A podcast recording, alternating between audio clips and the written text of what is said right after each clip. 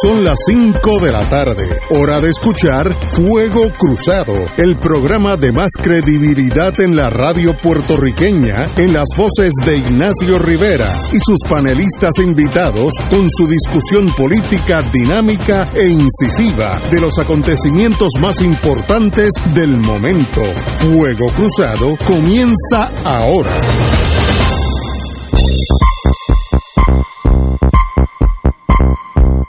Muy buenas tardes, amigos y amigas. Hoy es viernes, el Atlántico caribeño está precioso. Yo me levanté esta mañana y miré ese azul y ese sol brillante, ¿verdad? Que muy bonito está vivir y, existir en el Caribe, ¿verdad? Que es una, una... Aun cuando hay mal tiempo, hay buen tiempo en el Caribe, así que qué bueno.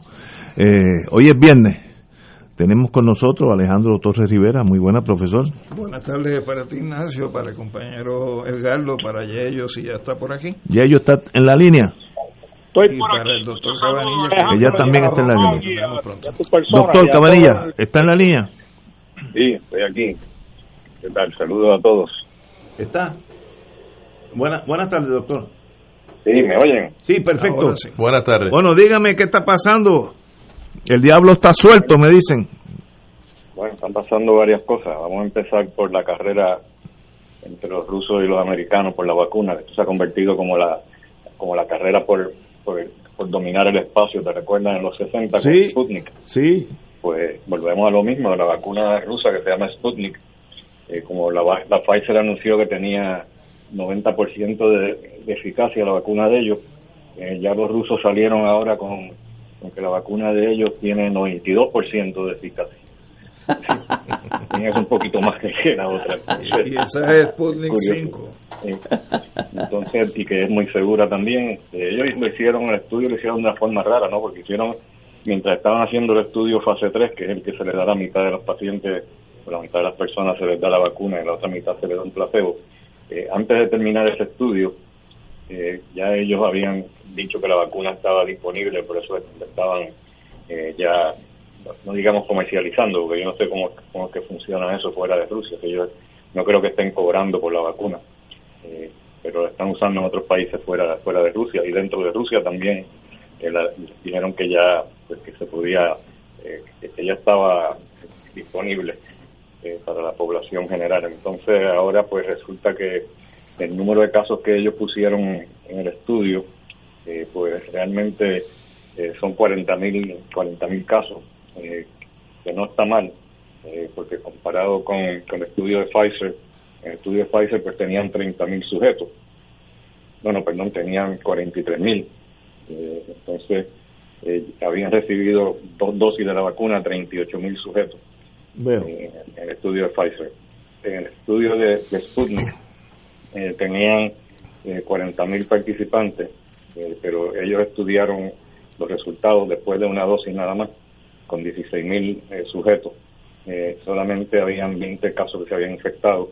Claro, eso fue temprano, ¿no? Porque eso son es muy temprano para para decir que, so- que solamente se van a infectar 20 casos, porque lo hicieron solamente tres semanas después de la primera dosis. O sea que los datos que tenemos son a tres semanas nada más, pero parece que ellos estaban tan desesperados por ganar la carrera eh, con el Sputnik que sacaron los datos prematuramente y, y hasta ahora, pues si tienen 92% de eficacia, eh, pues está bien, porque son- eso es eh, con una sola dosis, mientras que los resultados de Pfizer son eh, con las dos dosis, así que es posible que después de dos dosis, a lo mejor la vacuna rusa eh, resulte superior a la de Pfizer, ¿no?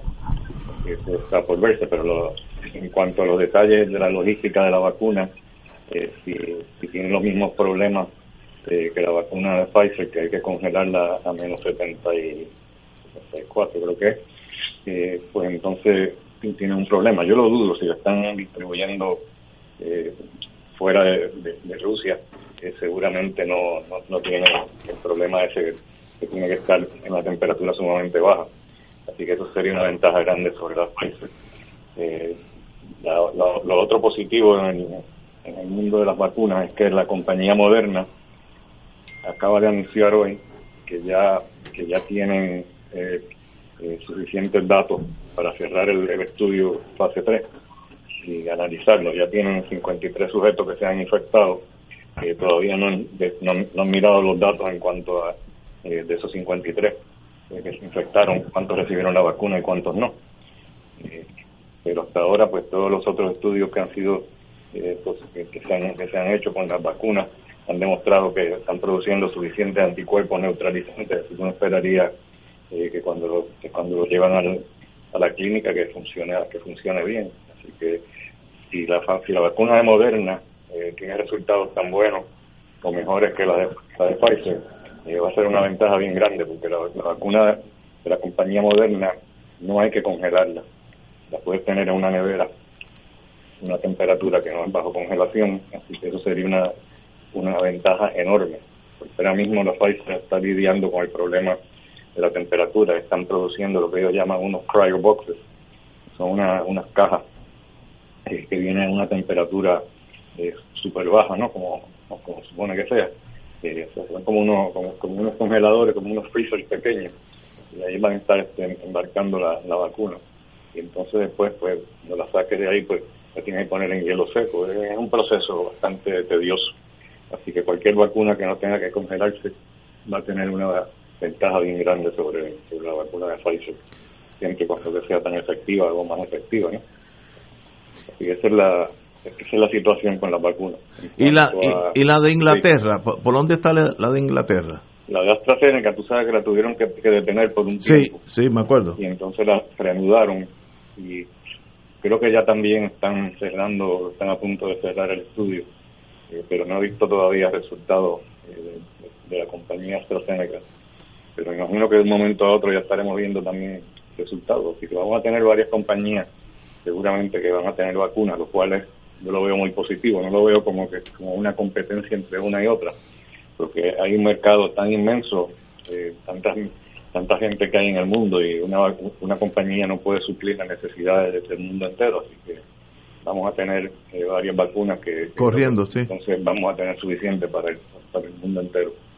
Wow. Y, ya para Puerto Rico parece que nos prometieron, no sé cuántas vacunas fue que nos prometieron, creo que un, millón. ¿Pero quién, quién lo prometió? Pfizer. Bueno, lo, dijo la Guardia Nacional. Sí, pero la, la, vacuna de Pfizer, la Guardia Nacional la estaría distribuyendo. Pero, el problema es que... Para, la distribución de eso, que se supone que pues, probablemente a fines de este mes la FDA, yo imagino que ya la va a haber aprobado. Entonces, eh, ya la tendremos eh, probablemente para antes de fines de año. Pero yo le pregunto, doctor, este, bajo el primer supuesto, que es que la vacuna esté, bajo el segundo supuesto, que la Guardia Nacional la va a distribuir, ¿cómo se va a manejar en Puerto Rico eh, el elemento de cómo mantener congeladas y a la temperatura que usted ha indicado la cantidad de un millón de vacunas. Sí, yo pregunté eso mismo a la doctora Iris Cardona, que es la subsecretaria de Salud. Y ella me dijo pues que, la, que, no van a enviar el millón de vacunas todas a la vez, sino que le van a ir mandando eh, fragmentos.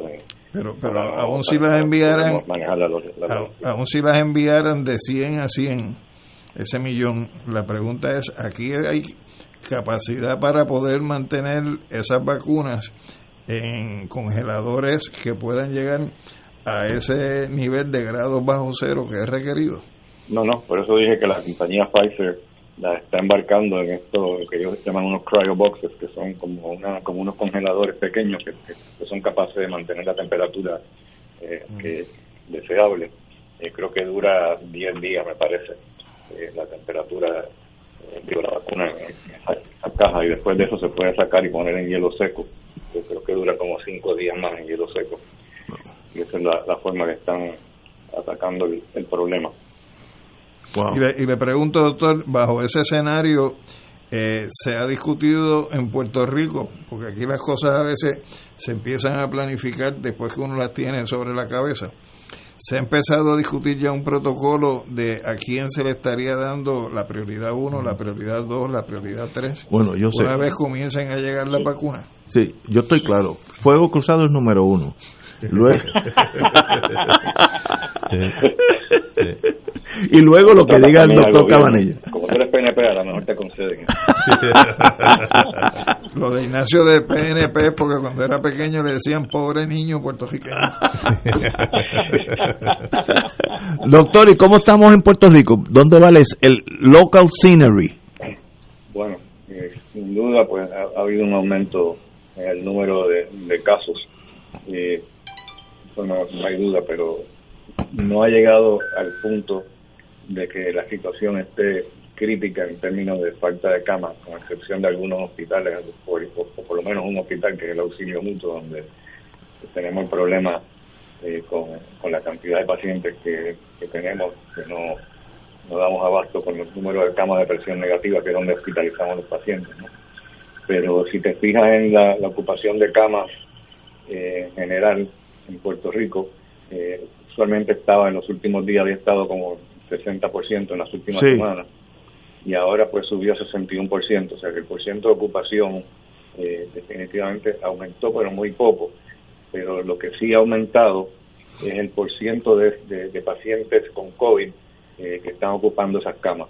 El promedio usualmente era un 10%, o sea que de las camas disponibles, perdón, de las camas ocupadas en Puerto Rico, eh, un 10% eh, eran pacientes de COVID. Ahora subió a 16% la cifra y ha ido subiendo gradualmente, no fue así que subió de día a 16% de, de sobretón, sino que poco a poco pues ha ido gradualmente llegando hasta el punto que ya tenemos 16%, o sea que eso definitivamente está reflejando eh, que ha habido un aumento del de, número de casos, pero sin embargo, como dije, eh, a pesar de que ha aumentado tanto el número de pacientes, eh, no se ha reflejado en, un aumento en la ocupación de camas significativa, porque lo que ha aumentado de 60 a 61%.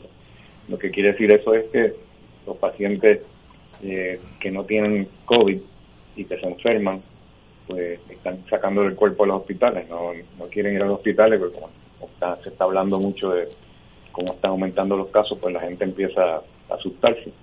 Y entonces son eh, hospitalizaciones electivas, como por ejemplo cirugía eh, que no son necesarias inmediatamente, que son cirugías electivas que no, no, son de emergencia, pues mucha gente entonces se queda en la casa y no deciden posponer eso. Yo creo que por eso es que la ocupación de camas pues no, no ha despuntado de la misma forma de la misma forma que el número de casos. A mí, a mí dos emergenciólogos me han dicho, doctor, que eh, donde las personas se contaminan no es en las facilidades hospitalarias, sino que llegan a las facilidades ya contaminados, que en las facilidades, y en específico en el caso de auxilio mutuo, es a la que me estoy refiriendo, pues lo que me señalan es que allí eh, decir que se haya contagiado a alguien en eh, la facilidad médica, en la sala de emergencia, no, no es correcto. Es que llegan ya contaminados o ya contagiados. Eso es cierto y es lo que yo le digo a los pacientes cuando me preguntan, que cuando me dicen que no quieren ir al hospital, que no quieren ir al laboratorio, que no quieren ir a hacerse placas, pues, es que las medidas que se toman en los hospitales eh, para evitar el contagio eh, son suficientemente eh, serias como para evitar que la, parte de la gente se contamine, que es raro que se, que se contagien. Así que, por eso la gente pues no lo escuchan pero no lo, no lo asimilan, ¿no? Y yo creo que es más probable que te contamine yendo al supermercado que te contamine yendo a un hospital. En el supermercado pues no hay tantas medidas. Sí se están tomando algunas medidas, la gente tiene que caminar con mascarilla, pero de todas formas uno le pasa por el lado a la gente cada rato está tropieza con la gente, ¿no? En los anaqueles y eso. que yo creo que, eso, que está diciendo es, muy cierto. en los hospitales el riesgo de contaminarse no es tan alto. Eh, doctor, y el... personal los chequean periódicamente también. Ahora en el auxilio, por ejemplo, a todos los médicos nos, van, nos van a hacer la, prueba de COVID periódicamente. Doctor, saludos, buenas tardes, Edgardo Román. Eh, le quería preguntar, ¿cuánto tiempo pudiera tomar el que eh, se vacune a la mayor cantidad de gente posible en Puerto Rico cuando, digamos que ya nos coloca en una posición de mayor seguridad? estamos hablando de un año. Eh, bueno, yo espero que sea menos que eso. Eh, la población de Puerto Rico está rondando por ahí por 3 millones eh, para adquirir lo que llamamos la inmunidad de rebaño o la inmunidad colectiva, que es lo que se considera necesario para, para que la epidemia se frene. no para que para que se elimine por completo, pero que, que ya la epidemia realmente se disminuya, ya no sea una epidemia, sino que sean casos esporádicos, se supone que sea un 50% de la población. O sea, que si tú vacunas a un 50% de la población, ya la epidemia debiera desaparecer. Estamos hablando de vacunar como un millón y medio de personas. Eh, ¿Cuánto tiempo va a tomar? Pues en eso yo no me atrevo realmente a adivinar. Habría que preguntarle al Departamento de Salud, pero eh, si empezamos vacunando, eh, digamos, eh, 100.000 personas al mes para coger cualquier número, pues tardaría, tardaría unos meses, no tardaría por lo menos más, más, de un año, un poco más de un año. Sí, tomaría 15 meses. En, en, ese, en ese, de esa manera tomaría cerca de 15 meses. ¿Y a los niños se vacunan también? Buena pregunta. Yo creo que primero le van a dar prioridad a las, personas mayores, a los adultos mayores de 60, creo que es que van a, van a vacunar primero, y a las personas eh, que tienen lo que llamamos comorbilidades, ¿no? que, son los que más a riesgo están de, morir si les da coronavirus, pacientes diabéticos, que tienen cáncer, son diabéticos, etcétera, pues esos son los que les van a dar prioridad y las personas mayores también. ¿Y ellos? Los niños pues lo dejarán para lo último. Doctor, tengo una pregunta. Yo escuché, y usted espero que me pueda aclarar, que la vacuna de Pfizer, el término de efectividad y que era siete días. Si es siete días, pues eh, eh, no sirve esa vacuna, ¿no? No, no. no, no.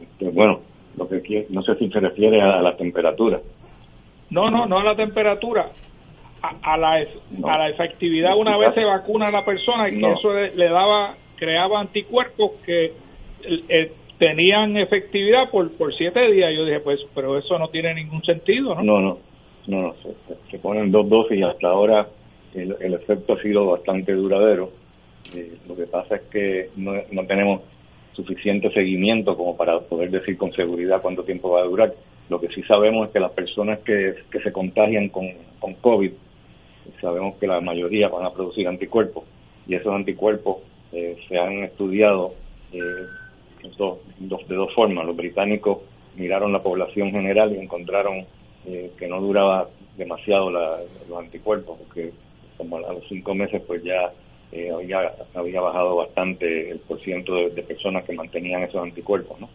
Pero hubo otro estudio de Estados Unidos donde encontraron que, que no que no era que no era cierto eso, que que, a los cinco meses eh, se mantenía todavía, los anticuerpos, tenían suficientes anticuerpos neutralizantes.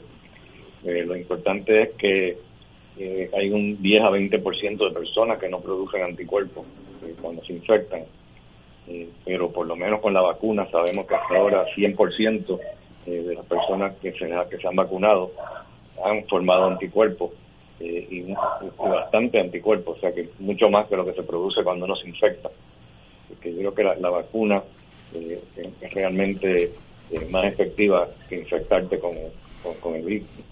Y la otra pregunta, doctor, ¿se puede uno poner dos vacunas diferentes? Eh, no veo por qué no. Si te lo permiten, creo que no creo que va a haber suficiente como para eso, pero... bueno, a largo plazo, ¿no? A largo plazo habrá vacunas suficientes. Imagino que ellos quieren probar la de Pfizer y la de, la de Sputnik. Sputnik. Hombre, claro, por si acaso. yo me voy con la primera que salga, yo soy práctico. yo, yo también. doctor, tengo una, una última pregunta. Yo, yo, vamos a asumir que yo tengo 25 años, conozco la hija de un amigo mío, coge COVID, ella ni se entera, luego se va a hacer un examen para otra cosa y sale que lo tuvo.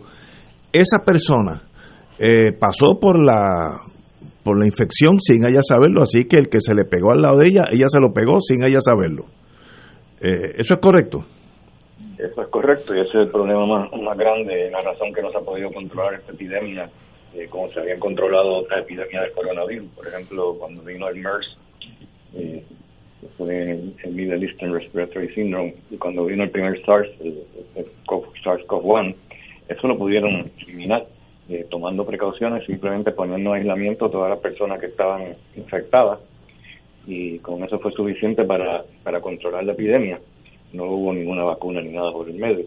Pero el problema con, con, el, con el virus este que tenemos ahora es que casi 50% de las personas que se, que se infectan no tienen síntomas. ¿Cómo tú vas a aislar a una persona, ponerla en cuarentena si no sabes si está infectado o no?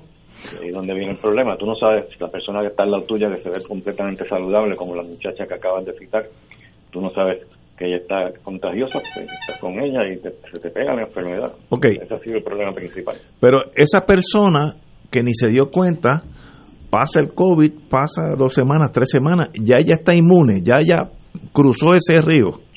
Bueno, esa es la, la otra parte de la, de la pregunta que es muy importante, y es que se ha encontrado que las personas que tienen eh, infecciones severas eh, producen bastante anticuerpos eh, en contra del virus. De hecho, los mejores donantes de plasma, plasma convaleciente que, se ha usado para, para manejar este algunos casos, tiene una persona que, se ha infectado y sacan el plasma y se lo dan a uno que está enfermo y se supone que mejore, pero no, siempre es así, muchas veces no, no mejoran.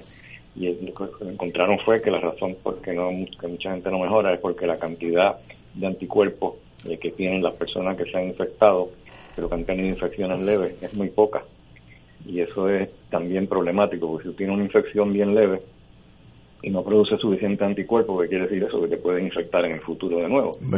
Y ya hemos tenido tres pacientes así en el protocolo de nosotros en el auxilio mutuo, que han tenido infecciones prácticamente con ningún síntoma, con un poquito de dolor muscular, un poquito de dolor de cabeza. Y entonces pues se les quitó todo está lo más bien y varias semanas se pone en PCR negativo, o sea, la prueba molecular se, torna negativa y ya pues estábamos pensando que el paciente estaba curado cuando viene tres, cuatro, seis semanas después y caen con, con, unos síntomas eh, clásicos de coronavirus, eh, mucho, mucho peores que lo que, que, tuvieron cuando se, cuando se infectaron la primera vez. Y la prueba molecular que se había puesto negativa se pone positiva ahora.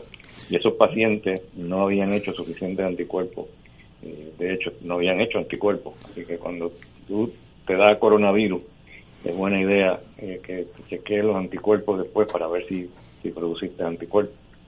si no, pues entonces eh, el riesgo es igual que el resto de la población de que te vayas a infectar de nuevo con, entrar en contacto con alguien que esté infectado. Así que la humanidad está en espera de esta vacuna que aparentemente ya por lo menos se ve en el horizonte, ¿no? Sí, estamos viendo la luz al final del túnel, yo creo. Bueno, qué bueno. Siempre y cuando la luz no sea la locomotora que viene encima de uno, ¿no? Porque a lo mejor aparece otro virus más. Otro. Doctor, como siempre.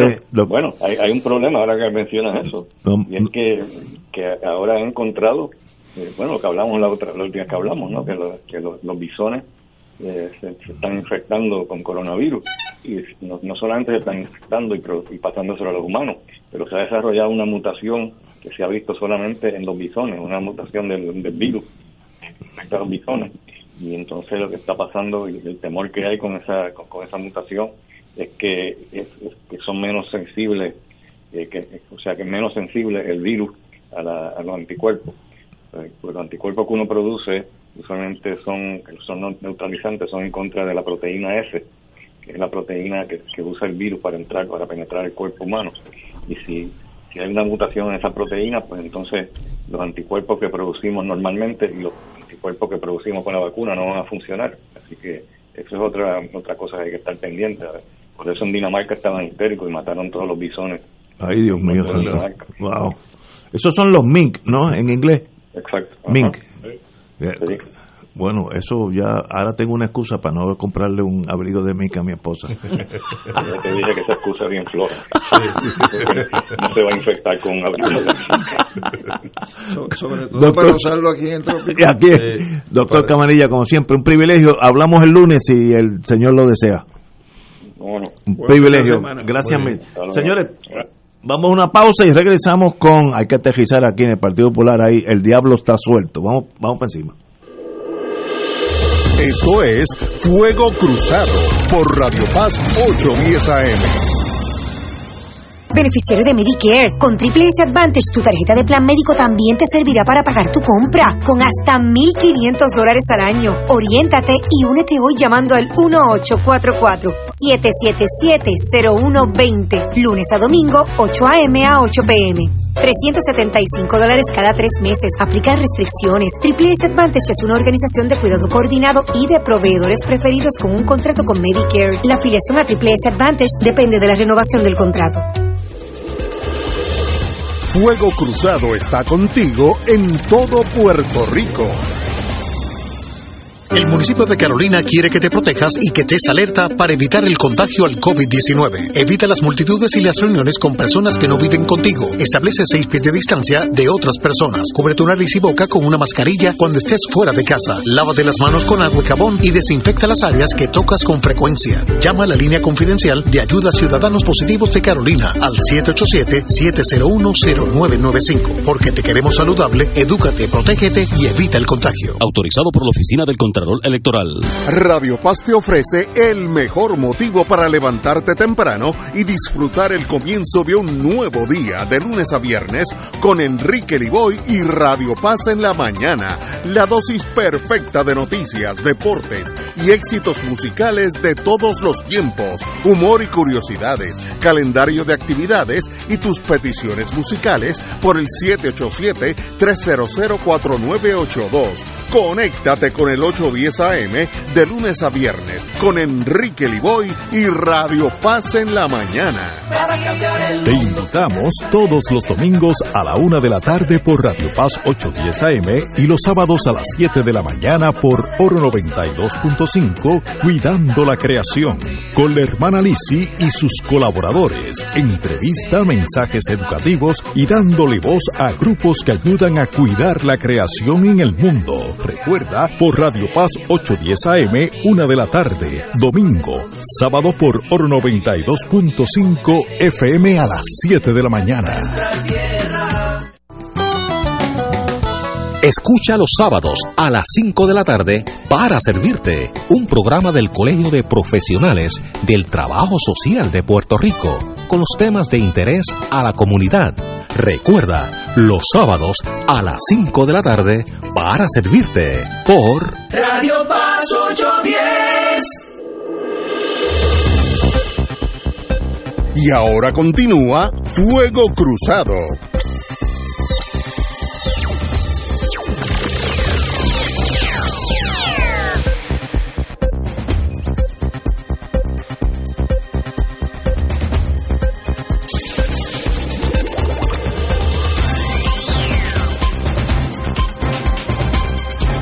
Regresamos, amigos y amigas, a Fuego Cruzado. Bueno, señores, eh, yo no sé qué ustedes interpretan. A mitad del proceso electoral todavía están contando votos, literalmente todavía están contando votos. Sin haber culminado el proceso, renuncia tajantemente el comisionado electoral del Partido Popular, Nicolás Noguera, licenciado Nicolás, Nicolás Noguera. Noguera, no, Nicolás Gautier. Gautier. Ese renunció hace mucho Sí, sí, sí, perdón, perdón. No, es Gautier. Nico, Nicolás Gautier. El, el inconsciente no traiciona. por la carta, eh, por la cuarta, por la carta que envió Nicolás Gautier alude a una conversación entre este y el presidente Delgado. Parece que ahí chocaron dos trenes. Eh, Toñito Cruz, licenciado, eh, eh, tiene experiencia como comisionado electoral y se ha tornado el comisionado electoral del Partido Popular a mitad de recuento. Así que ahí pasó algo, no tengo la menor idea, pero como tenemos aquí un miembro que por lo menos fue del Partido Popular, Yello, que tu, tu nariz de investigador, sí. ¿hacia dónde apunta? No tengo idea. Los franceses dirían, yo, no, sé, no, no, tengo comunicación con ninguno de los dos, ni con el presidente, ni con Nicolás. Así que no sé qué habrá pasado. Bueno, aquí hay una carta que tiene fecha de 13 de noviembre que dice señor, de hoy, eso es de hoy. Dice señor sí, Carlos Charlie Delgado Altieri, presidente Partido Popular Democrático. Estimado señor presidente, luego de nuestra conversación en la noche de ayer, he decidido dejar a su disposición la posición que ocupo como comisionado electoral del Partido Popular Democrático. Agradezco la oportunidad brindada para ser parte de su equipo, que ha tenido que participar en uno de los eventos electorales más complicados de la historia política del país. Le deseo el mayor de los éxitos en sus gestiones futuras y la firma Nicolás Gautier.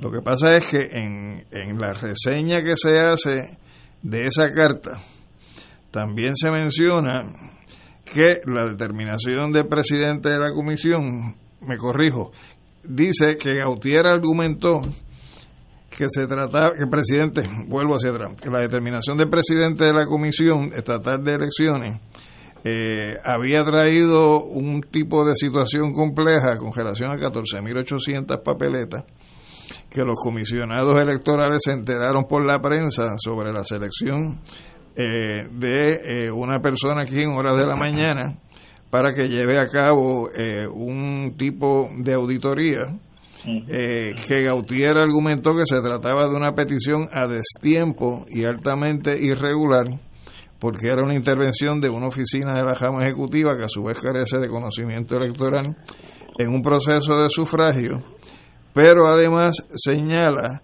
que hubo incidentes entre Gautier y miembros de los populares que están participando eh, del proceso, donde hace unos días él había planteado, y cito, si yo me entero que uno de ustedes ha ido a la presidencia del Partido Popular a dar una queja de cualquier supervisor o mía, usted firmó su sentencia de muerte, ¿ok? La firmó. Entonces, aparentemente, pues venían dándose algún tipo de situación incómoda entre él, funcionarios del Partido Popular, entre él, decisiones que se están tomando en la Comisión Estatal de Elecciones y aparentemente eh, la forma como él ha venido reaccionando a estas situaciones, pues eh, hay alguna diferencia de enfoque con relación al presidente del partido y el presidente del partido hizo algo parecido a lo que se a lo que dicen que en algún momento hizo Muñoz Marín con relación a Vicente Egel Polanco que fue decirle, te solicito y acepto tu renuncia. Eh, el único que aquí puede hablar con algo de propiedad es Yello, así que esperamos por tu reacción, Yello. Pero es que, como yo te dije anteriormente, mira, yo conozco a Nicolás desde hace más de 30 años, de hecho, trabajamos juntos. Eh, él, fue parte del grupo de cabilderos que yo trabajaba en Washington, Jefferson Group.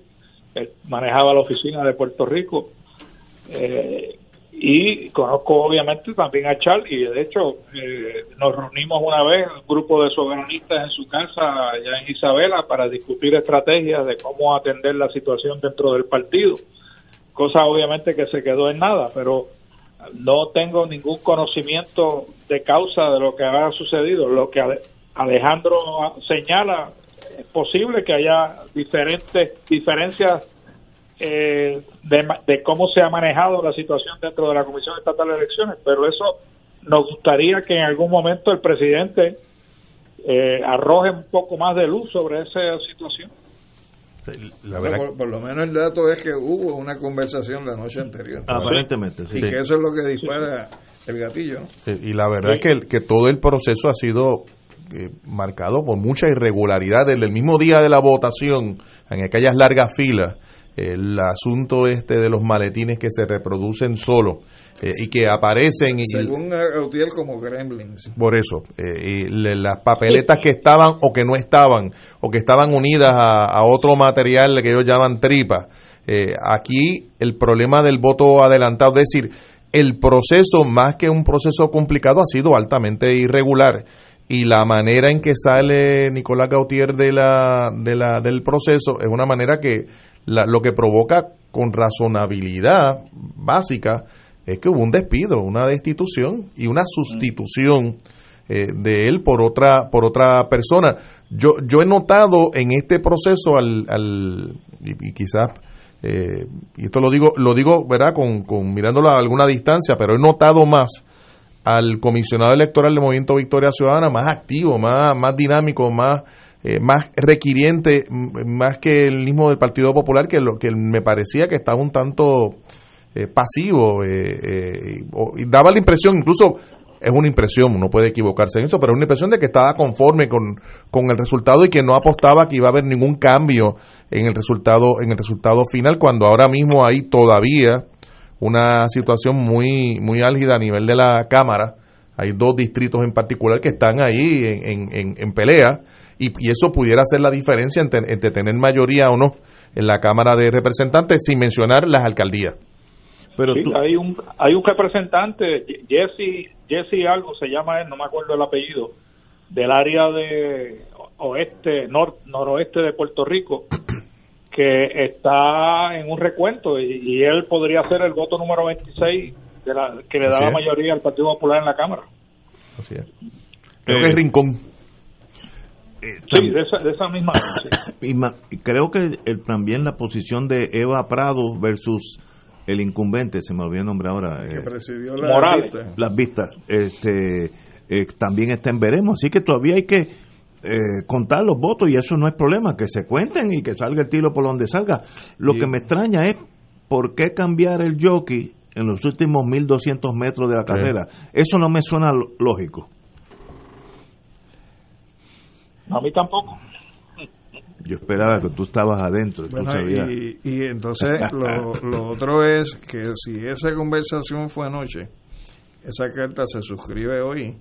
O sea, el rey ha muerto, vive el rey. O sea, salió él y está Toñito ahora. O sea, que, que, en ese sentido me parece, y ahí ellos quizás pues nos puede hablar de, de cuál es la experiencia en este tipo de situaciones. Eh, o sea, que se haya dado en un periodo de 24 horas eh, un proceso donde eh, se da una reunión, se da una renuncia y ya está nombrado alguien, es que las cosas podían venir corriendo desde hace un rato. Lo, que sugiere eso es posiblemente que ya él había hablado con Toñito.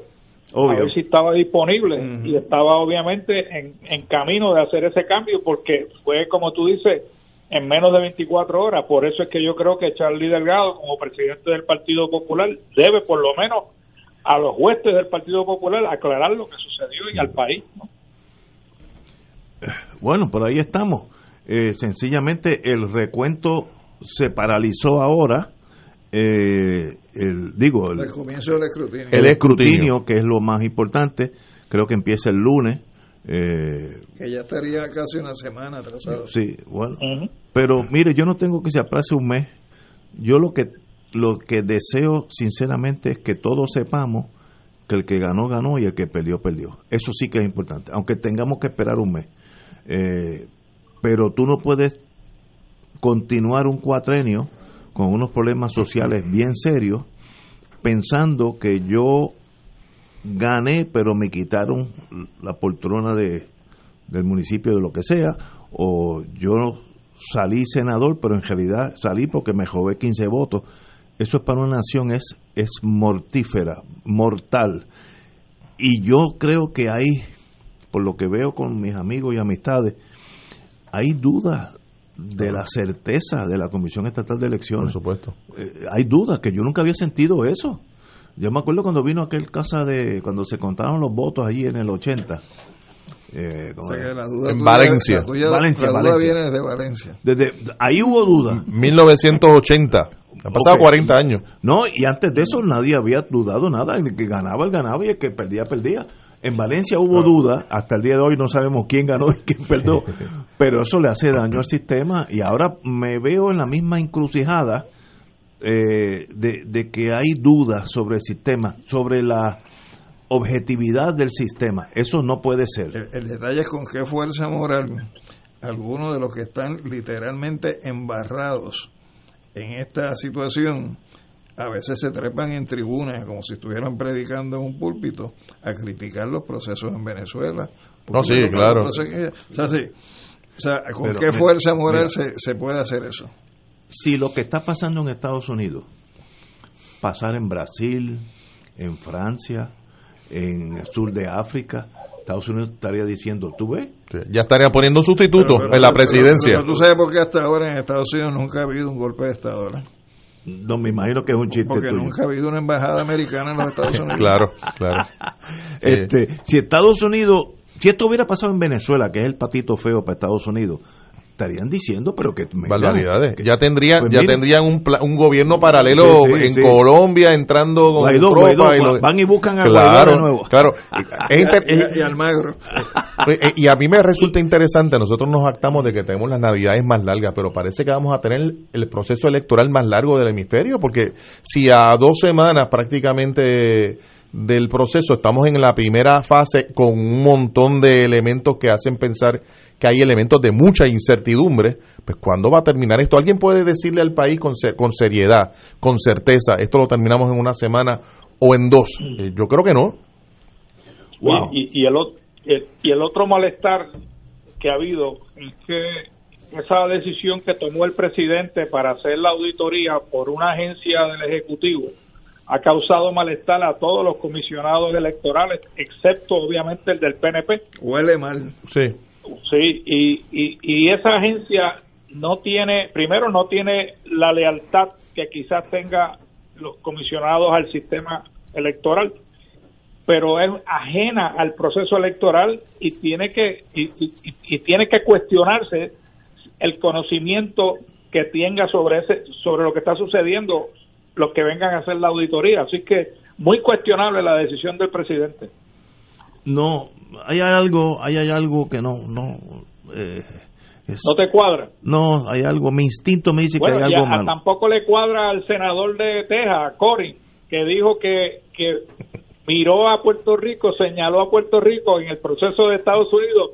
¿Ves por qué hay que paralizar esto? Pues Puerto Rico no ha acabado de contar tampoco. No no podemos repartir toldo, no podemos contar votos, no podemos repartir ayuda humanitaria. De hecho, en el New York Times de hoy aparece la noticia relacionada con el tema del proceso electoral en Puerto Rico como una noticia destacada. No sé si estaba en portada, las primeras páginas estaba. Eh, bueno, pues señores, yo en eso no tengo problema, esperemos las cosas eh, con, con calma se hacen usualmente mejor eh, contemos los votos. Lo, lo que yo quiero e insisto. No, no, pero eso es otra cosa. Eso es una regla 240, que ellos son abogados criminalistas. es que la persona se fue por encima de los gandules hace años. Pero en Puerto Rico, lo importante es confiar en el sistema y que se cuenten los votos delante de todos los cinco partidos. Y el que ganó, ganó, y el que perdió, perdió. Esa es la vida sin triquiñuela, sin, sin eh, robarse la segunda base, etcétera, etcétera, que, que sea, que todos sepamos que el que está allí, sea de representante, alcalde, senador, gobernador, está allí porque sacó más votos que el otro. Eso es todo lo que uno requiere. Oye, pero a veces los muchachos se enojan. Bueno, con, con el asunto incluso de gente muerta votando, que, que uno pensaría que eso es una práctica de un pasado distante y ya se ha demostrado que ya ha habido experiencia en, esta elección en relación con esto. El que el que hizo que un muerto, desgraciadamente, votara, quiere decir que alguien votó por él. Por supuesto. Pues, ¿y para qué tenemos un departamento de justicia? Pues, esa pregunta es buena. ¿Para qué tenemos un departamento de justicia? el mismo departamento de justicia que acaba de, eh, básicamente, determinar que no se va a designar un FEI. Claro. Con las denuncias que se han estado haciendo. Del del, no, del COVID, no, de aquella De la, sí, de la cuestión. que no va a ser Ese es el mismo departamento. vamos, vamos a ese tema, pues yo, yo tal vez discrepe algo de ustedes. Vamos a una, una pausa y regresamos con ¿acusamos o no acusamos? Fuego Cruzado está contigo en todo Puerto Rico. Seguimos con las más conectadas. Yo estoy al día. La MMM FlexiCard me da 145 pesos al mes para pagar y resolver. A mí, MMM me paga un teléfono con todo ilimitado para hablar con mi médico. Y las dos tienen MMM Conectado Platino. Beneficiario de Medicare Platino. MMM cuida tu salud y tu bolsillo. MMM Healthcare LLC es un plan de cuidado coordinado con un contrato Medicare Advantage y un contrato con el programa Medicaid de Puerto Rico. La afiliación en MMM depende de la renovación del contrato. La tecnología avanzada al cuidado de su salud tiene un nombre. Advanced Imaging Interventional Center. Siempre con innovadores servicios en radiología diagnóstica y un personal certificado brindándole confiabilidad con resultados más certeros en todas sus pruebas. Ofrecemos MRI, tomografía computadorizada, angiografía digital, neuroradiología, sonografía y ahora con nuestro nuevo servicio avanzado de PET-CT para pruebas de alta eficiencia. Advanced Imaging, edificio Arturo Cadilla, Centro Médico San Pablo Bayamón, 269-2442. Fuego Cruzado, el programa de más credibilidad en la radio puertorriqueña, es ahora la tribuna abierta de análisis noticioso, con diversas perspectivas que exploran el trasfondo de lo que acontece a diario y cómo nos afecta. Escucha Ignacio Rivera y sus panelistas invitados de lunes a viernes en Fuego Cruzado en transmisión diferida a las 10 de la noche por Oro 92.5 FM.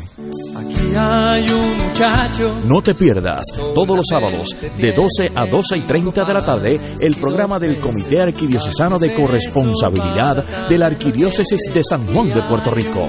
Cinco panes y dos peces. Para amar al Señor con todo lo que somos y tenemos. Cinco panes y dos peces. Sábados a las 12 del mediodía por Radio Paz 810 AM.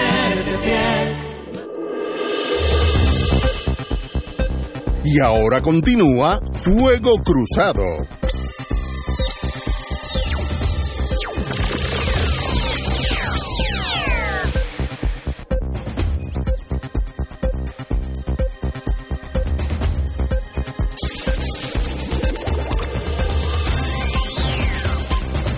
Amiga, amiga, en el día de hoy la señora gobernadora eh, habló en torno a la pandemia y hizo un poco más, poco más restricto el contacto entre seres humanos, bajó a los los restaurantes, ese tipo de cosas, de 50 a 30%, y la navegación tiene que ser personal, eh, los centros de yates, etcétera, etcétera. No hubo grandes cambios. Yo creo que es una, una decisión, gobernar no es fácil, una decisión difícil. Mientras más yo le haga caso a los doctores, más arruinan la, economía del país. Si fuera por los doctores nada más, ninguno de nosotros saldríamos de nuestras casas en los próximos dos meses. La mitad moriría de hambre, pero se iba, acabábamos con la pandemia. Así que no es fácil gobernar una decisión subjetiva. Eh, espero que, que ella, te- yo sé que tiene las mejores intenciones, pero no hay grandes cambios en el, en este, en este mundo nuestro de usar las mascarillas, eh, distancia, etcétera, etcétera. Lo único que los restaurantes, pues ahora bajan de 50 a 30, así que no, no, no veo grandes, grandes diferencias. Yello, te oigo Bueno, pensando hay, un- en hay alto. un cambio, hay un cambio drástico, eh, eh, Ignacio, que es la activación de la Guardia Nacional Ah, sí. para eh, hacer cumplir eh, con la orden ejecutiva las experiencias que hemos tenido en algunas ocasiones en el pasado. Recuerdo cuando Pedro Rosselló era gobernador, que intentó de incluir a la Guardia Nacional para mantener el orden y, bregar con la criminalidad. Y, y no recuerdo, pero creo que no tuvo un éxito rotundo. Y me preocupa porque esa no es el entrenamiento que recibe la Guardia Nacional cuando mezclas lo civil con lo militar. Eh, creas a, veces confusiones y creas eh, problemas en el, en, en el cumplimiento de, de, su, de sus obligaciones.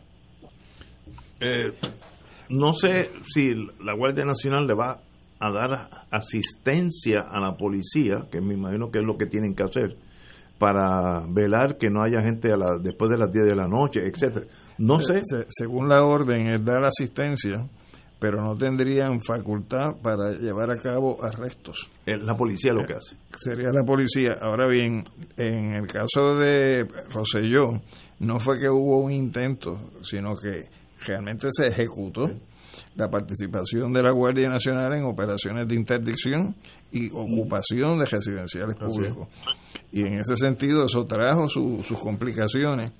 Además que a finales de cuentas, eh, gran parte de las unidades de policía militar que tiene la Guardia Nacional están integrados por policías estatales que, que, que a la vez son guardias Eso siguen nacionales. siendo policías. Sí. Entonces, en ese sentido, pues en, en este caso, pues no se ha identificado cuáles son las unidades de la Guardia Nacional que se estarían activando. La Guardia Nacional tiene, por lo menos la de tierra, como 10.000 efectivos. ¿Cuáles serían las compañías que estarían participando? Y si son guardias nacionales en uniforme militar, pero que a su vez son policías, pues cómo se va a establecer la línea de demarcación en términos de la asistencia a la intervención y cuál va a ser el tipo de, de armamento que va a aportar la Guardia Nacional, porque no es lo mismo ver en las calles de Puerto Rico patrullando eh, policías con su arma de reglamento a la cintura que verlos patrullando con, con un M16 en, en, uniforme de fatiga, ¿no? En términos de lo que se está proyectando eh, al país. Así que me parece que son elementos que tienen que clarificarse por parte de la gobernadora en algún momento. Cuanto antes mejor. Y, a mí me parece que lo importante es distinguir entre las medidas de control social y las medidas salubristas. Eh, pienso, por ejemplo, el, control de la, de la movilidad de las personas después de las 10 de la noche sin ningún tipo de, de explicación salubrista a mí me llama profundamente la, la atención, particularmente de dónde surge la facultad que tiene la gobernadora para mantener el toque de queda, porque en el artículo cuarto de nuestra constitución eso no está ahí eh, y no hay una legislación especial. Eh, a mí me parece que hay una serie de medidas salubristas, pero volvemos a traer el tema que teníamos hace un tiempo atrás. Aquí había un grupo de, de médicos especialistas diversos, eh, con personas de la, del recinto de ciencias médicas participando, haciendo recomendaciones a la gobernadora, pero eso lo, ese, ese grupo esa, esa unidad de, de personas con conocimientos diversos que ciertamente ayudaban a establecer una política pública con una mirada salubrista, eso se desmontó. Y me parece que, que fue un error hacerlo, se desmontó en junio, si mal no recuerdo, eh, y ahora estamos viendo las consecuencias de ello. Yo me parece eh, que, que, hace falta una mayor explicación y particularmente todo lo relacionado, y esto no es control, es salubrismo, al asunto del seguimiento de las personas que han estado eh, infectadas, lo que llaman el tracking este, ¿no? Este, porque es esencial para propósito de identificar dónde están estas personas, con quién ha estado y entonces todo el proceso este eh, educativo. Evidentemente, por lo que escuchamos al principio del programa, no vamos a tener vacuna eh, al momento. Bueno, esperemos que la tengamos porque la humanidad depende de eso. Si uno mira las muertes a través del mundo, eh, son, no sé, sobre 400 mil o algo por el estilo, un montón de gente. En Estados Unidos ya están en más de 260 mil. Estados Unidos solamente. ahora mismo la Casa Blanca estaba haciendo una conferencia de prensa y dijo que iban a haber dos vacunas contra el COVID autorizadas antes del fin de año. No una, dos. Si lo dijo Trump, no sé cuál es la segunda. Hay que tener gran duda. Me dice un amigo. lo, dijo el subalterno, ¿no? Ah, pues peor. Este, eh, me dice un amigo que está monitoreando lo que está hablando Trump, que una estación se fue del aire, lo cortó, dijo esto no vale la pena y siguió con su programación regular, que eso demuestra esa escisión de credibilidad en la presidencia de Estados Unidos. Yo nunca había visto eso en mi vida.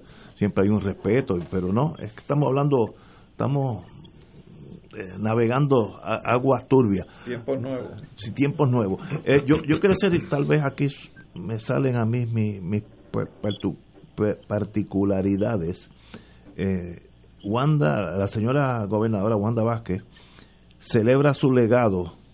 Eh, y entonces se reunió con la gente de su gobierno, eh, se reunió ayer con los jefes y jefes de agencia para repasar los retos y celebrar los logros. Eh, ¿Los qué? Los logros. No, pero vamos a asumir que eso es cierto. Eso es construirse una estatua en vida. Exacto. ¿Por qué usted tiene que celebrar sus triunfos y sus logros? El pueblo lo sabe si lo hizo bien. Yo nunca he visto a Gandhi celebrando un meeting para decir, míralo, hicimos una nación, hicimos una nación de verdad, ese sí que tenía razón, de, de una colonia inglesa, ya esto es un país independiente, yo nunca vi a Charles de Gaulle celebrar un, después que fue primer ministro por tantos años, años difíciles, eh, y, haber sido general en la Segunda Guerra Mundial, yo nunca lo vi hacer celebrar una rueda de prensa para ver los logros. Eso demuestra la, la abejita de la política partidista pequeña lo que dicen allá en Kentucky, little politics, la política chiquitita que no ha podido dejar la fortaleza, sigue ahí mismo, lo mismo tenía el anterior, Rosselló, eh, que viven en, en torno a la imagen de la prensa. Si usted hizo un buen trabajo, señora, señora gobernadora, con todo respeto, no lo tiene que decir, nosotros lo sabemos.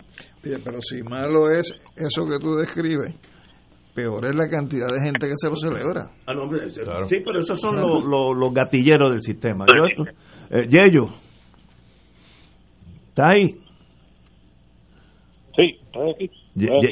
Llegó, le afectó tanto que, está sin palabras. ¿Cuál, es el apellido materno de, la, gobernadora? No sé. Garcet. es que pensaba que era Zoom, no sé por qué. es que me, me, parece este tipo eso de... está mal hecho. claro, aquí donde sea. Y, hago la pregunta de manera irónica. este Me parece que el, el auto reconocerse eh, al final de lo que ha sido el peor cuatrenio eh, en la historia reciente del país, está bien difícil, está bien difícil, pues habrá gente que aplauda a la gobernadora, pues bien por ello, pero la gobernadora no tiene que, no tiene que promover, eh, promoverse como si tuviera alguna aspiración política, ¿será que es, es lo que hay? Ay, Dios mío, Santos, de verdad que si usted... Tipo Trump. Si usted hizo un buen trabajo, nosotros lo sabemos esto cuando hay que celebrar es que hay alguna duda y entonces hay que eh, ser víctima de los de las, estas personas. eso también es falta de reconocimiento y falta de autoestima. Porque si ella tuviera una autoestima donde debe estar, pues no tendría por qué estar, repito, pretendiendo construirse ella misma una estatua en vida. La, van a poner un almacén en Ponce, esa estatua. no, después de los presidentes, ahí en, en Fuerte Tierra, después del presidente a ella, Cuando vayan a develar, la pueden tirarle un toldo azul y lo retiran y, se ajusta a la realidad del país. Un toldo azul de FEMA. Pero vuelvo y repito, si usted hizo un buen trabajo, no tiene que decírnoslo, nosotros lo sabemos. Así que go home tranquila, hizo su trabajo, hizo lo mejor posible, cometió los errores como todos cometemos errores, eh, tuvo alguna alguna cosa positiva como todos los hacemos. Let it be.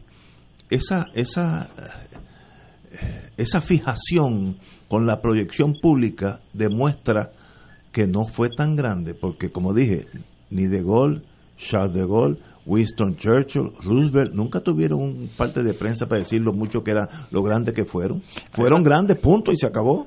Hay una película que yo creo que es de los años 70 que se llama Midnight Cowboy.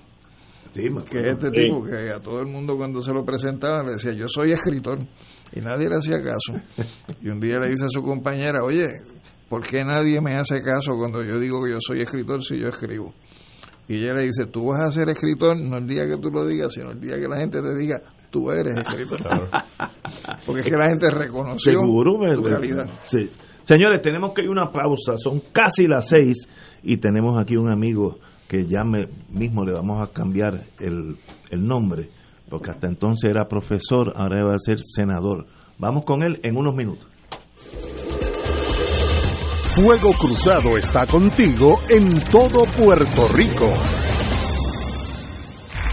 Seguimos con las más conectadas. Yo estoy al día. La MMM FlexiCard me da 145 pesos al mes para pagar y resolver. A mí, MMM me paga un teléfono con todo ilimitado para hablar con mi médico. Y las dos tienen MMM Conectado Platino. Beneficiario de Medicare Platino. MMM cuida tu salud y tu bolsillo. MMM Healthcare LLC es un plan de cuidado coordinado con un contrato Medicare Advantage y un contrato con el programa Medicaid de Puerto Rico. La afiliación en MMM depende de la renovación del contrato.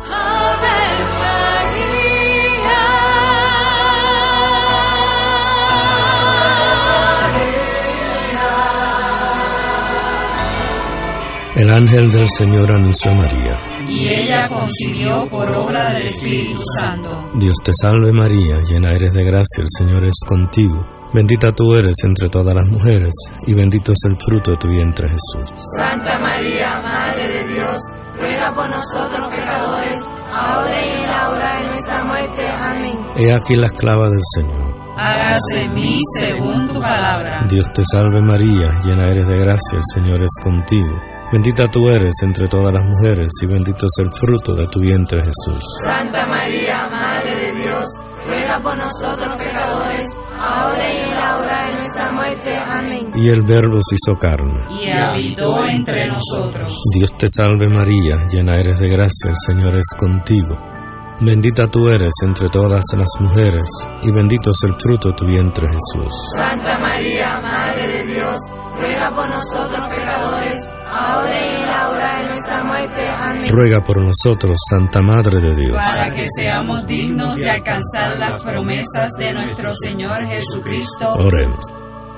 Derrama, Señor, tu gracia sobre nosotros que por el anuncio del ángel hemos conocido la encarnación de tu Hijo, para que lleguemos por su pasión y su cruz a la gloria de la resurrección, por Jesucristo nuestro Señor. Amén. Gloria al Padre, al Hijo y al Espíritu Santo. Como era un principio, ahora y siempre, por los siglos de los siglos. Amén.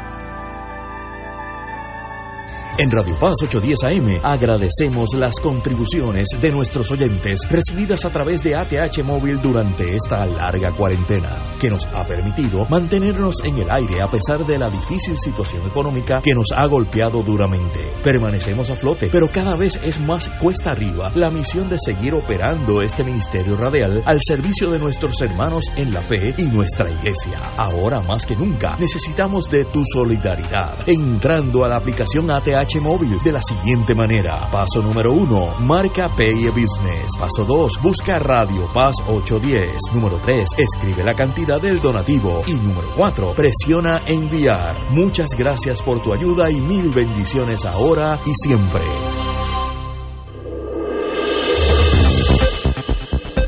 Y ahora continúa Fuego Cruzado.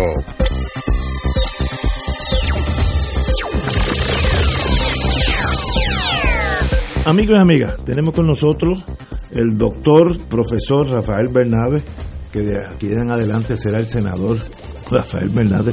Muy buenas tardes, Rafael. Buenas tardes a todos, a todos los miembros del panel y a todas las radioyentes y los radioyentes. Muy contento de estar de nuevo aquí en Fuego Cruzado. Bueno, de verdad que hay que felicitarlos a todos ustedes y a Victoria Ciudadana y a todos los que fueron electos, dos senadores y dos representantes tal vez Eva Prado entre, que merece entrar, no, no estoy diciendo que el que ella sacaría no merece estar ahí, pero la vida es así, el que saque más votos.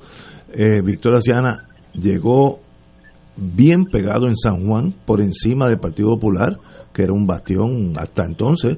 Eh, llegó, el Partido Popular llegó en San Juan un tercero y bien bajito. Así que no hay duda que Victoria Ciana sorprendió al país para mí fue una gran sorpresa. Yo no le daba, como dice en inglés, el lenguaje de Brooklyn, a chance in hell. No le daba gran posibilidad de, sacar a nadie. Demuestra lo equivocado que yo estaba. Además de los legisladores municipales que también. Sí, pero y muchos. pero estamos aquí. Ya eso pasó. Ya usted es senador, ya mismo, en Puerto Rico eh, así que felicitaciones y no, no sé si quieres decir algo en términos generales antes que vengamos con las preguntas de siempre. Bueno, yo, como tú dices, fue para nosotros, no fue, tengo que decirlo, ¿verdad? Sinceramente, no fue una sorpresa enteramente, fue un resultado agradable y todavía yo soy un poco cauteloso al hablar de los resultados porque muchos de los resultados todavía están por verse. Como tú señalas, Eva Prados en el precinto 3 de San Juan. La diferencia entre ella y, su contrincante es menos de 200 votos. Así que en cualquier reconteo o escrutinio, eh, y sabemos la situación caótica, por decirlo elegantemente, que hay con el voto adelantado, que nosotros estamos llevando un pleito en los tribunales y quizá llevemos otros en el futuro cercano. Eh, estamos convencidos de que Eva va a prevalecer y que vamos a tener un quinto eh, representante en la legislatura y también está la situación en el municipio de San Juan, la capital de Puerto Rico, en que yo creo que ahí sí mucha gente se sorprendió porque las encuestas daban como seguro y fácil ganador a Miguel Romero. El compañero Manuel Natal insistía que ese no era el caso. Temprano en la noche mucha gente vio y pensó que se confirmaba la predicción de una victoria fácil de Miguel Romero y según se fue avanzando la noche y la madrugada, se fue cerrando esa brecha hasta el punto de que la diferencia ahora es mínima. Y sabemos que hay unas grandes irregularidades en el proceso de contar los votos y validar los votos, así que también la carrera por la capital está en eh, está abierta todavía. Nosotros esperamos que el compañero Manuel Natal prevalezca y no tengo que decir que si Victoria Ciudadana ganara la alcaldía de San Juan, pues sería eh, un terremoto aún más fuerte dentro de la política de, la, de la política puertorriqueña. Pero independientemente, yo creo que independientemente de lo que pase en esa en esa contienda, el trabajo que ha hecho el compañero Manuel Natal, eh, lo cerca que ha estado de ganar en el caso de que no se certifique su victoria, eh, aseguran que él va a seguir siendo una figura absolutamente central en el proceso político puertorriqueño. Eh, y en Victoria Ciudadana, evidentemente. Así que salimos de esta contienda muy, muy contentos, muy satisfechos, porque creemos que hemos dado un paso al frente muy grande en, eh, en empezar a cambiar la política en Puerto Rico. Como discutíamos antes de empezar el programa, mucha gente nos criticó cuando pusimos dos legisladores por acumulación en la Cámara y dos en el Senado planteando que debíamos seguir la fórmula tradicional de los partidos nuevos, que es, es, uno y uno, que era muy arriesgado, que nos íbamos a quedar sin nada por tener la ambición de tener cuatro, pero eh, hicimos un cálculo eh, razonable de que con los votos que podíamos esperar, eh, Victoria Ciudadana íbamos a poder elegir esos cuatro legisladores por acumulación y la práctica nos ha dado la razón. Eh, así que estamos muy contentos con ese. Y como tú dices, ahora es que viene el trabajo, ahora es que viene la segunda etapa del trabajo eh, para eh, de utilizar esos escaños en la legislatura para continuar ese proceso de, de cambio. Aunque esto es bien especulativo, pero yo lo miro de afuera, entonces pues conozco mucho menos que su señoría. ¿A qué usted, ustedes atributen, atribuyen que Victoria Ciudadana en dos años de no existir como partido, en dos años llega con tanta fuerza al electorado y, lo demuestra. ¿Qué pasó o qué ha pasado en esta sociedad donde un newcomer, como dice allá en Kentucky, llega y casi se queda con el lugar? Bueno, yo creo que y yo y yo yo creo que hay que incluir en ese análisis de las cosas que han pasado en el 2020, en las elecciones de 2020, no solo eh, los votos que ha recibido Victoria Ciudadana y la elección de, de, una parte importante de sus candidatos, sino también eh, el, el, desempeño del Partido Independentista puertorriqueño, que también es algo, ¿verdad?, que habría que regresar a la década del 50 para ver eh, por cientos de esa naturaleza del Partido Independentista. yo, yo creo que esto es producto, yo, cuando yo fui candidato a la gobernación en el año 2012, la primera vez, eh, yo hice un planteamiento en, varias ocasiones en que yo comparaba la situación de Puerto Rico ya en el 2012 con eh, la, época de la Gran Depresión en la década del 30 del siglo pasado.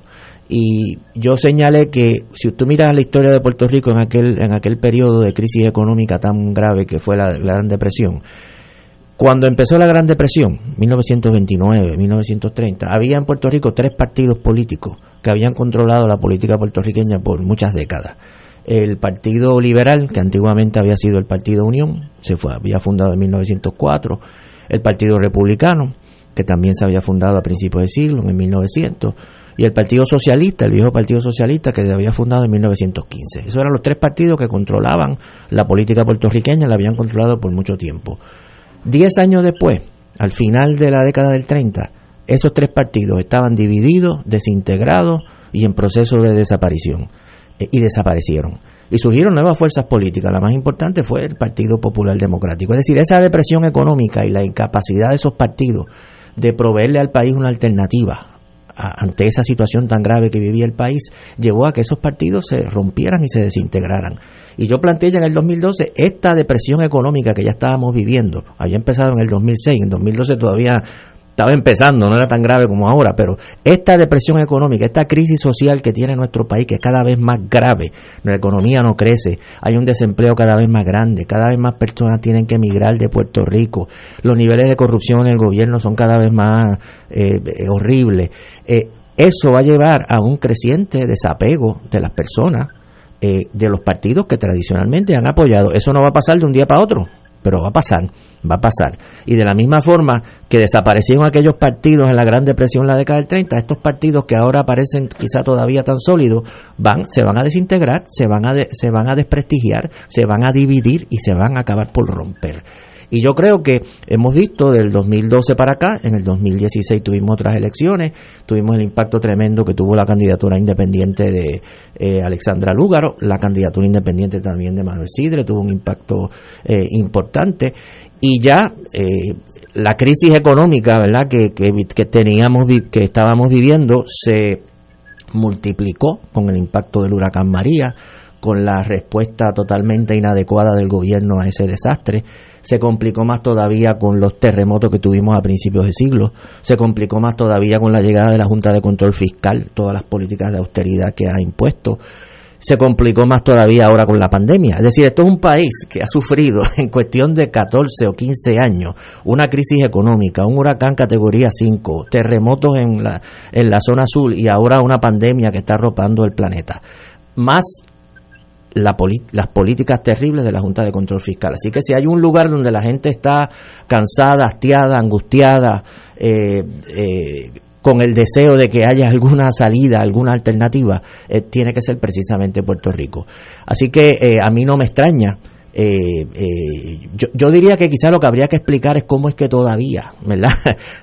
alguna gente vota por los partidos tradicionales, pero, pero ciertamente en estas elecciones ya se ve un salto muy grande fuerte en la dirección de romper con esos partidos. Así que a mí no me extraña eh, eh, eso. Lo importante es crear los vehículos para que ese descontento se pueda expresar. Yo creo que Victoria Ciudadana ha sido un vehículo para que ese descontento se exprese. Yo creo que el PIB eh, se ha convertido también en un vehículo y yo lo veo con, con, muy buenos ojos que, que, así sea. Esperamos que esas dos fuerzas puedan colaborar durante el próximo cuatrenio porque estamos de acuerdo en muchísimas cosas y debiéramos poder hacer un trabajo hacer un trabajo conjunto. Pero todos esos elementos eh, me parece que, que, conducen, ¿verdad?, que un grupo creciente de personas se rompa con los partidos tradicionales. Aquí el partido que va, si se confirma la victoria de Pedro Pierluisi, Pedro Pierluisi va a ser gobernador con 32% de los votos. 32% de los votos. De los que fueron a votar. de los que fueron a votar. O sea que es un gobierno que ya arranca con prácticamente ningún tipo de mandato del país, ni apoyo significativo del país. Eh, es, un, es un indicativo del nivel de crisis que, que vive la política tradicional en Puerto Rico. Ya fue grande que Ricardo Rosselló ganara con 42%.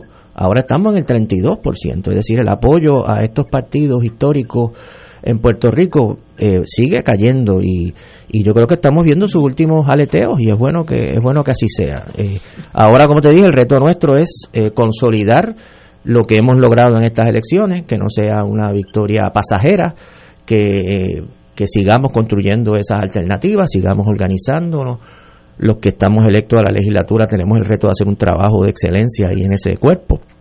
Y vamos a hacer todo el esfuerzo que podamos, ¿verdad?, en esa dirección. Alejandro. Mira, yo tengo una pregunta que es una preocupación también compartida con otras personas con las que yo he dialogado el asunto. Eh, mi sentir es que en esta campaña, a diferencia de campañas anteriores donde había una política que se expresaba en contra del independentismo eh, no fue un elemento presente en esta campaña. Sin embargo, cuando tú examinas algunos medios radiales, algunos medios de comunicación, eh, expresiones de sectores representativos de las clases dominantes en el país, realmente el, el, foco de enemistad no era el PIB, el foco de enemistad era el movimiento Victoria Ciudadana.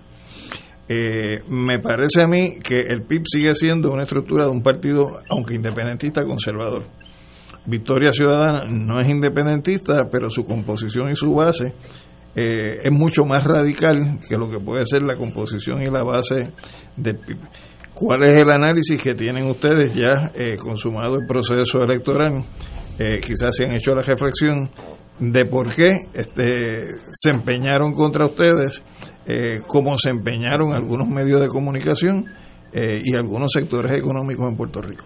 Mira, yo, yo el análisis, contestando primero una, una pregunta que hace, nosotros todavía en Victoria Ciudadana nos hemos sentado como colectivo, como grupo, a hacer un análisis muy a fondo de los resultados por la sencilla razón de que todavía estamos peleando por los resultados, todavía estamos ahí en el Coliseo peleando por los votos, eh, eh, entrenando personas para ir al escrutinio, eh, exigiendo que se cuenten todos los votos. Así que nosotros nos reunimos, recuerdo que nos reunimos un día a discutir, bueno, vamos a discutir los resultados y acabamos diciendo, pero espérate, vamos a asegurarnos primero cuáles son los resultados antes de, antes de evaluarlos.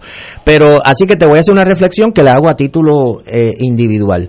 Yo creo que había una gran preocupación en sectores eh, dominantes en la política puertorriqueña que no quieren que las cosas cambien, había una gran preocupación con el movimiento Victoria Ciudadana, porque era un movimiento nuevo, porque es un movimiento amplio que tiene la capacidad de atraer a personas que históricamente no se habían asociado con, con la izquierda o con el independentismo, etcétera. Nosotros sabemos que la posición nuestra del estatus es diferente a la del PIB. Nosotros no somos un movimiento independentista, hay independentistas en el movimiento, pero también hay estadistas y hay también hay defensores de la libre asociación, ¿verdad? Manuel Natal es defensor de la libre asociación, José Bernardo Vázquez, que salió electo representante del MBC, es estadista, yo soy independentista, ahí, ¿verdad? estamos todas esas corrientes. Y había también el, el, reconocimiento de que nuestra candidata a la gobernación es una persona que tiene considerable apoyo, ya lo demostró en la, la, primera vez que participó en las primeras elecciones, así que había una preocupación grande de que efectivamente Victoria Ciudadana podía tener un impacto muy grande. Yo creo que había una preocupación muy grande en el cálculo, que tipo de cálculo que ellos hacen en el Partido Popular, de que eh, las elecciones, ellos calculaban, yo creo que las elecciones correctamente iban a ser muy cerradas y que mientras más votos sacara Victoria Ciudadana, menos chance de victoria iba a tener el Partido Popular. Así que para ellos era fundamental eh, eh, eh, en poner todos sus cañones en la dirección de detener a Victoria Ciudadana y así así lo hicieron. A veces ellos polemizaron más con Victoria Ciudadana con el mismo PNP. Tú veías los, las intervenciones en Twitter y en Facebook y todo lo demás y era una obsesión atacando a Victoria Ciudadana. Yo creo que algunos sectores hicieron un cálculo que yo creo que es equivocado, equivocado, le salió mal, y a mí me alegra que le haya salido mal, que era, vamos a, vamos a, entre Victoria Ciudadana y el PIB, vamos a darle break al PIB, porque el PIB tiene el 3% de siempre, el PIB no es una amenaza, el PIB no es problema, así que eh, vamos a atacar a la Victoria Ciudadana, ese es el problema, y si, y si el voto protesta se va al PIB, pues bueno, pues está bien, este, pero le salió mal, le salió mal esa estrategia, me parece a mí, porque tanto Victoria Ciudadana como el PIB sacaron una cantidad tremenda de votos y para mí es muy positivo eh, que haya sido que haya sido de esa de esa manera. Eh, pero sí, yo creo que fue un poco fue un poco este extraña, ¿verdad? A veces algunas de las intervenciones que habían, yo recuerdo, por ejemplo, una columna de Quique Cruz que yo vi en, en la prensa, ¿verdad? Que es un defensor muy este fuerte de la estadidad y eh, vinculado al Partido Nuevo Progresista, y escribe, escribe, se toma la molestia de escribir toda una columna demostrando por qué Dalmau era mejor candidato que Lúgaro. Y tú dices, pero ¿por qué tanta, verdad? Porque un portavoz del movimiento estadista se preocupa por demostrarle al país que Dalmau es mejor que Lúgaro. Eh, y yo creo que ese era el concepto, ¿verdad? Para que se fortalezca el MBC, mejor hablamos mejor del PIB, con la idea que ellos tenían de que el PIB no iba realmente a salir del 3% que tenía tradicionalmente. Yo creo que la jugada le salió mal. Le salió mal porque Victoria Ciudadana sacó cerca de 15%, el PIB sacó cerca de 15%, tú sumas esos dos son 30%, es casi lo que sacó Pierluisi. O sea, estamos, ahora digo yo hablando como habla Ignacio, que eso está en el mismo ballpark, ¿verdad? Está en el mismo, en el mismo campo de juego. Eh, y, y yo creo que es muy positivo eh, que, que el partido independentista y Victoria Ciudadana, eh, que el hecho más interesante, más importante de estas elecciones en Puerto Rico haya sido que Victoria Ciudadana haya elegido cuatro legisladores, por lo menos, que tengamos 15% de los votos y que el PIB haya saltado del 3 o del 2 al, al 15% cerca de esa. Y como yo dije, yo, para mí es un poco difícil hablar de si las bases son más o menos conservadoras. Eh, yo eh, creo que los programas son importantes. Si tú miras el programa del PIB, el programa de Victoria Ciudadana, son dos movimientos que estamos en contra de la privatización, estamos por la auditoría de la deuda, queremos restablecer los derechos laborales que se quitaron con la reforma laboral, estamos a favor de la educación con perspectiva de género, estamos a favor de eh, estado de emergencia para atender la situación de, la violencia de género, estamos a favor de enfrentar a la Junta de Control Fiscal y la ley promesa.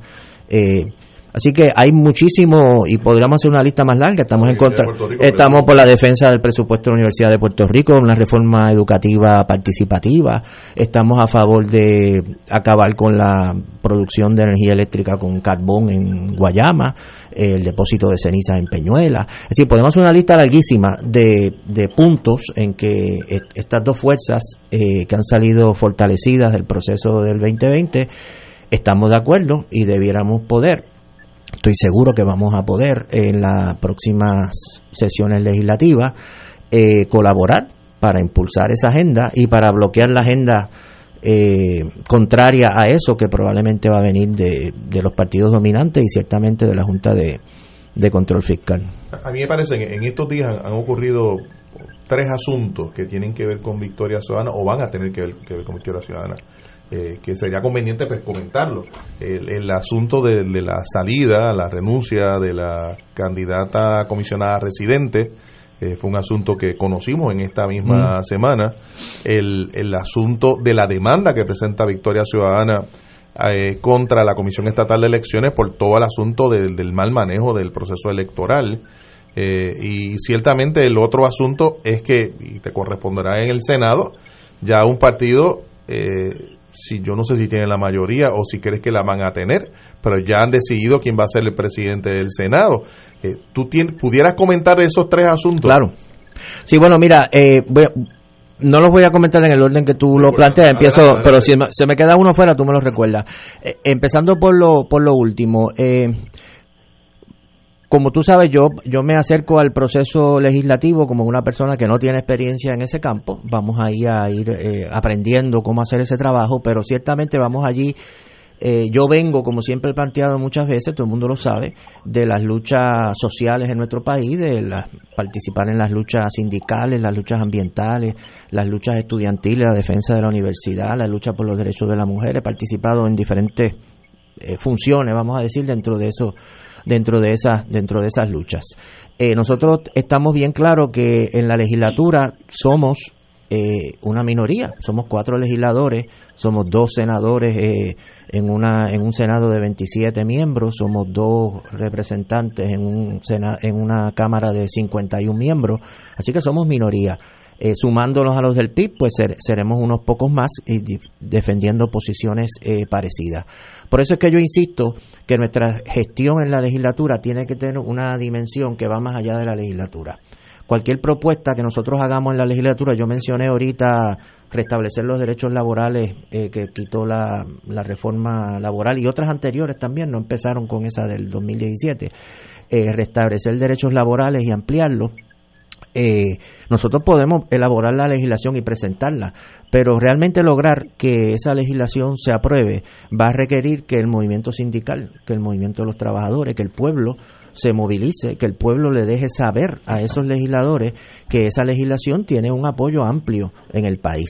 Por eso es que el trabajo nuestro como legisladores va a estar vinculado, yo voy a procurar que esté vinculado con las luchas. Si nosotros vamos a presentar una legislación a favor de declarar un estado de emergencia por la situación de violencia de género o para instaurar la educación con perspectiva de género, vamos a necesitar que la gente se movilice, empezando por las organizaciones de la mujer, pero no solamente, que se movilicen para dejarle saber a los legisladores que no van a querer darle paso a esa legislación que hay esa esa eh, esa necesidad. Así que para nosotros legislar siempre tiene que estar vinculado a las luchas que están ocurriendo fuera de la legislatura. Yo cuando era candidato o he sido candidato he usado la consigna en la urna y en la calle. Eh, y ahora pues será en la legislatura y en la calle. Eh, el hecho de que uno vaya a la legislatura no implica que uno le dé la espalda a las otras formas de lucha y de movilización en las cuales uno ha estado involucrado. ¿verdad? En Puerto Rico, eh, felizmente, tenemos una gran experiencia el verano del 19 es un ejemplo espectacular reciente, ¿verdad? Pero una gran experiencia de que las luchas democráticas eh, tienen muchos instrumentos, ¿verdad? Está el paro y está la huelga y está la desobediencia civil y está el piquete y las marchas eh, y todas las actividades que estamos acostumbrados a realizar. Y eso ha sido fundamental para todos los logros importantes que hemos tenido en Puerto Rico en defensa del ambiente, en defensa de los trabajadores, eh, todos los, todos todas las luchas. Y y por el hecho de que tú elijas unos legisladores que estén comprometidos con esas luchas, no quita que entonces esas luchas se vayan a adormecer eh, porque ahora tenemos unos legisladores, ¿no? Eh, esas luchas tienen que continuar con igual o más intensidad, ahora contando con un instrumento adicional que es que tengamos legisladores allá dentro en la legislatura que estén eh, impulsando esa misma esa misma agenda. Así que eh, yo quisiera, ¿verdad?, diseñar un trabajo legislativo que esté en la legislatura, pero que esté fuera de la legislatura. Eh, el, el, primer asunto que va a encontrar es el asunto de la votación por la presidencia. Sí, así, ah, bueno, entonces, claro, entonces, ajá, sí, eh, sobre ese punto, nosotros hemos estado discutiendo eso, hemos visto con bastante, yo creo que el país entero, no solamente nosotros, hemos visto con bastante desagrado la, la prisa eh, con que el Partido Popular en particular ha corrido a reunirse ya a determinar este, quiénes van a ser los presidentes de los cuerpos directivos cuando incluso no se han acabado de contar los votos no sabemos incluso exactamente cuál va a ser la composición de estos de estos cuerpos. Eh, a nosotros más que preocuparnos quién va a ocupar eh, la presidencia de un cuerpo, nos preocupan dos cosas. Uno, eh, el funcionamiento de estos cuerpos. Ahora que uno es eh, o que va a ser legislador, uno va estudiando, por ejemplo, y uno se va enterando de que la Cámara y Senado funcionan con un reglamento, eso es lógico. Y esos reglamentos se aprueban al principio de cada cuatrenio. Y esos reglamentos son tremendamente autoritarios y arbitrarios. Para darte un ejemplo nada más, el presupuesto de estos cuerpos los controlan en la actualidad, según estos reglamentos, básicamente los controlan casi de manera absoluta, arbitraria, eh, los presidentes de los cuerpos. Ellos distribuyen el presupuesto como quieran, a las comisiones que quieran, a las oficinas que quieran. Eh, y realmente es como un sistema de premios y castigos, ¿verdad? Si usted me apoya a mí, pues usted tiene una, una oficina chévere, si usted no me apoya, pues usted va allá al closet, si usted me apoya a mí, pues usted tiene mucho presupuesto, y si no, no tiene mucho presupuesto.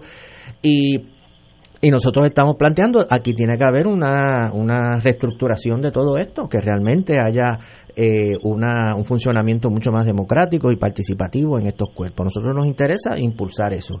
Eh, ya el PIB, por ejemplo, ha lanzado unas, unas propuestas en esa dirección con las cuales nosotros estamos fundamentalmente de acuerdo y esperamos que podamos llevar una propuesta conjunta.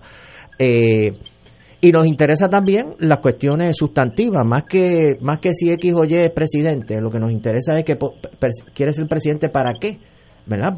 para, para enfrentar a la Junta, para, para defender los derechos de los trabajadores, etcétera, porque son estas peleas de quién se sienta en la silla, pero no tiene ninguna sustancia política, porque si tú dijeras yo quiero ser presidente porque yo tengo esta agenda, yo quiero ser presidente porque yo quiero aprobar esta legislación, aprobar esta legislación, aprobar legislación, así que ¿verdad? apoyen por mi presidencia porque mi presidencia representa este proyecto político. Pero este aquí es estrictamente, yo quiero ser presidente, hay que quiere ser presidente también, ¿verdad? Y, y, y, y, no hay ninguna, no hay ningún debate real sobre qué representan esas presidencias.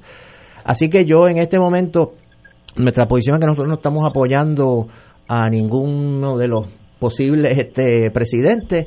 Eh, lo que nos interesa es elaborar una agenda para que los cuerpos funcionen de la manera más democrática posible y elaborar una agenda de propuestas que queremos impulsar.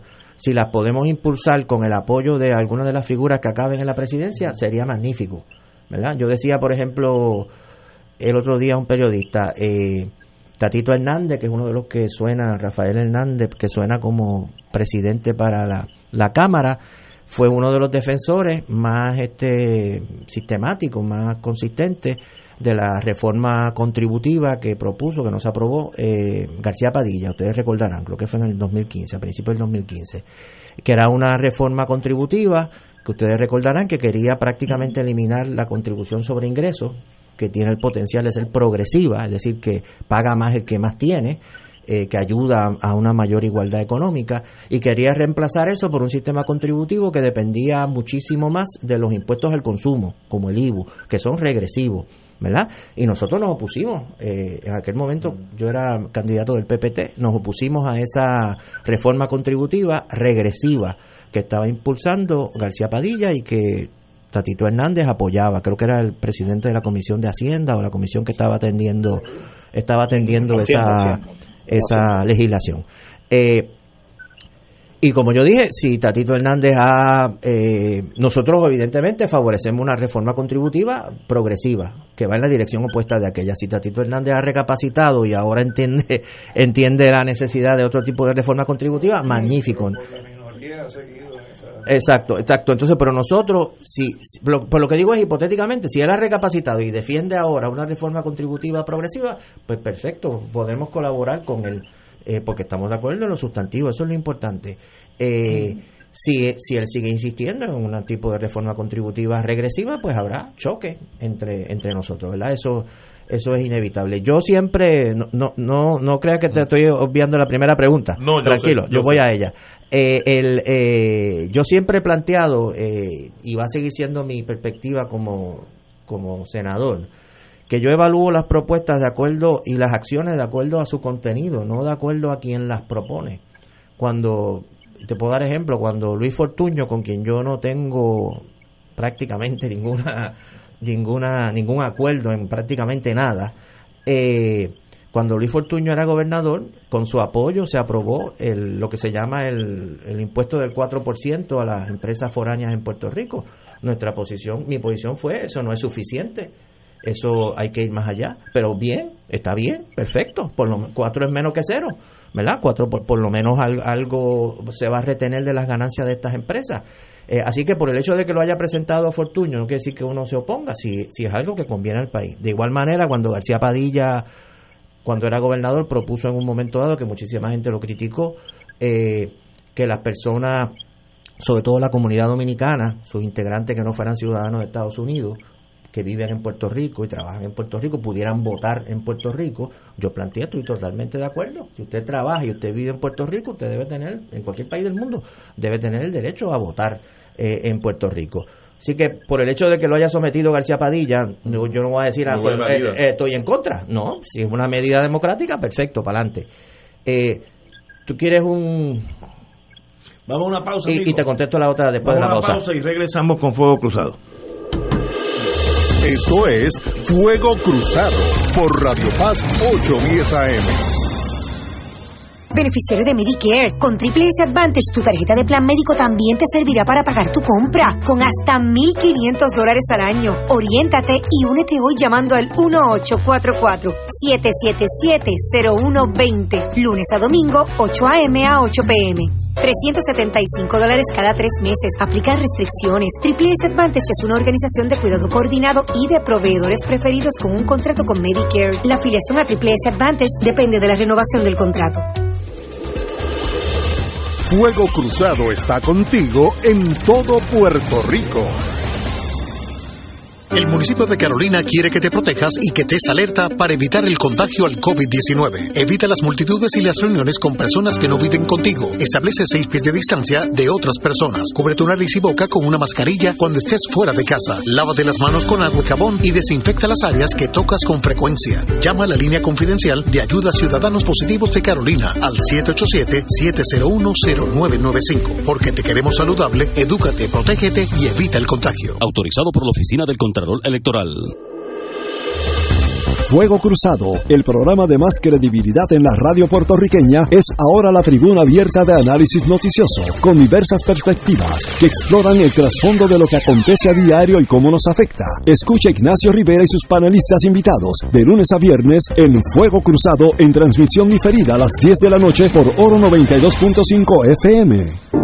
Me he quedado sin fuerzas, he perdido batallas. Puerto Rico ya llegó, ya están aquí. Regresan los premios Influenzando 2020. Influenzando 2020. Reconociendo la contribución notable a la evangelización en Puerto Rico. Accede hoy a www.influenzando.com y nomina a los tuyos.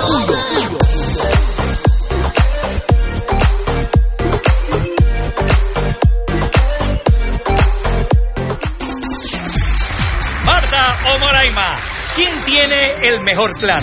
Yo pago cero en medicamentos. ¿Y tú, Moraima? Yo cero comprado en dental. ¿Marta? A mí me dan 90 pesos en OTC.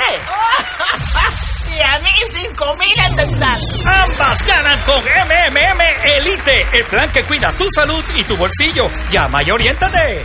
MMM Healthcare LLC es un plan HMO con un contrato Medicare. La afiliación en MMM depende de la renovación del contrato. Y ahora continúa Fuego Cruzado.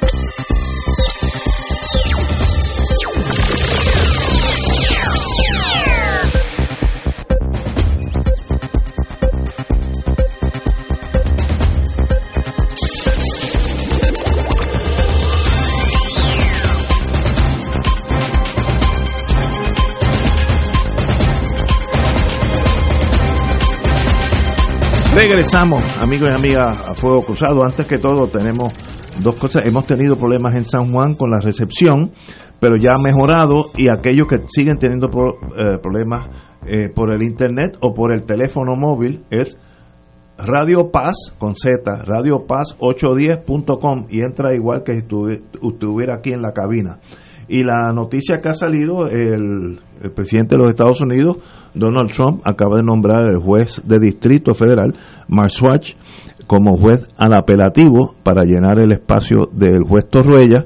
Eh, ese, el juez Mark Swatch era el más joven, cuarenta y pico de años tiene, en, en el Tribunal Federal Local, un nombramiento por vida, y tenía unos 13 meses de juez federal, ya que él venía de un bufete de mucho prestigio en San Juan, de ahí brincó a- al distrito y del distrito ahora está en el circuito. Él llena la posición del juez Torruella, amigo de todos los que Va a litigamos, intentar con- llenarla. o va a tratar de Va llenarla. Y entonces se genera un vacío en, en- en el tribunal de distrito. Así que conociendo a algunos de los muchachos, ahora mismo debe haber una carrera llamando a sus políticos para llenar ese espacio en, en distrito. La- los nombramientos judiciales federales son por vida y respectivamente la- de la edad. Pues cumplir 101 años y si está bien de salud, etcétera, sigue siendo juez. Así que son posiciones bien altas. Felicito al juez Marsoach, nunca he postulado ante él, pero todo lo que me han dicho es que es excelente ser humano y buen juez. Así que Eh, Eso dicen los estudiantes de la Universidad de Puerto Rico de la huelga 2010, que es un buen abogado. bueno, teníamos con nosotros el senador Bernabe. Ya, ya usted, ya yo le cambié el nombre, así que ya. Esperemos que así sea, que se confirme. Eh, lo interrumpí. Sí, sí, tenía una pregunta, una pregunta que me había dicho, me había dicho Edgardo y que se quedó en el tintero. Así que una pregunta que se ha discutido mucho. Sí, sí, sí, sí. Sí, bueno, el, eh, bueno, eh, las declaraciones de la de la compañera Sayira Jordán Conde, yo las respeto mucho a ella y respeto sus declaraciones. Yo creo que ella después de las primeras declaraciones hizo otra, en una entrevista que le hizo el Nuevo Día que redondeaba o ahondaba un poco. Yo creo que ella tiene razón cuando ella señala que el movimiento Victoria Ciudadana es un movimiento nuevo, que todavía tiene muchos aspectos que, que pulir, que trabajar, etcétera. Eh, el movimiento Victoria Ciudadana es un movimiento muy diverso, eh, en el cual hay posiciones distintas, entre ellas posiciones sobre el tema del estatus. Tú sabes que el tema del estatus es un tema que en Puerto Rico levanta muchas pasiones, por así, ¿verdad? Y todo el mundo defiende su posición con mucha fuerza. Eh, en el movimiento Victoria Ciudadana hay estadistas, hay independentistas, hay defensores de la libre asociación. Todos, ninguno de nosotros abandona sus ideales por el hecho de estar en el movimiento. Y yo no tengo duda de que en algunas ocasiones quizás eh, eh, los estadistas en el movimiento han defendido su, su ideal de una manera que a algunos independentistas le ha rozado un poco, ¿verdad?, de mala manera, porque no es su perspectiva de estatus, y- y viceversa. Los independentistas pueden en algunos momentos haber hecho expresiones que, que, que molesten un poco a los que no son independentistas. Es parte del trabajo de tratar de trabajar juntos por eh, la descolonización, porque estamos de acuerdo que hay que solucionar el problema del estatus sin que nadie abandone su perspectiva. Eh, yo sí, ¿verdad? Sí, este, señalo que eh, yo diferiría de su posición en cuando ella utilizó una frase que me pareció que era demasiado fuerte, ¿verdad? De que ella una especie de token, un pequeño símbolo Sí, sí. estadista en el movimiento. Ella, eh, eh, como ustedes saben, fue candidata a un puesto importantísimo que comisionada residente y se expresó muchísimas ocasiones públicamente eh, en términos de la defensa de su ideal de estatus, así que tuvo completa libertad de hacer eso y no fue la única. Nosotros, yo no puedo hacer la lista aquí ahora porque ni me acuerdo, pero el compañero Reggie Smith, que fue candidato a la legislatura en Carolina, la compañera Liz Pérez, el compañero Michael González, la compañera Rafaela Esteve eh, y muchos otros eh, que ahora no recuerdo. El So- compañero Gutiérrez de Cabo Rojo. eh, exacto, eh, no- ni sabía que era el estadista, pero quis- sí, este no es, no es, sí, no es, este, eh, ah, pues muy bien, Ese- por eso, porque de hecho en el movimiento nuestro, mucha gente que fue candidato, que es miembro, cuando alguien entra por la puerta, uno- nosotros no le preguntamos, ven acá, tú que tú eres, entró, yo quiero ser candidato, Además de la prueba de que no hay elemento del token, es que el Bertito salió.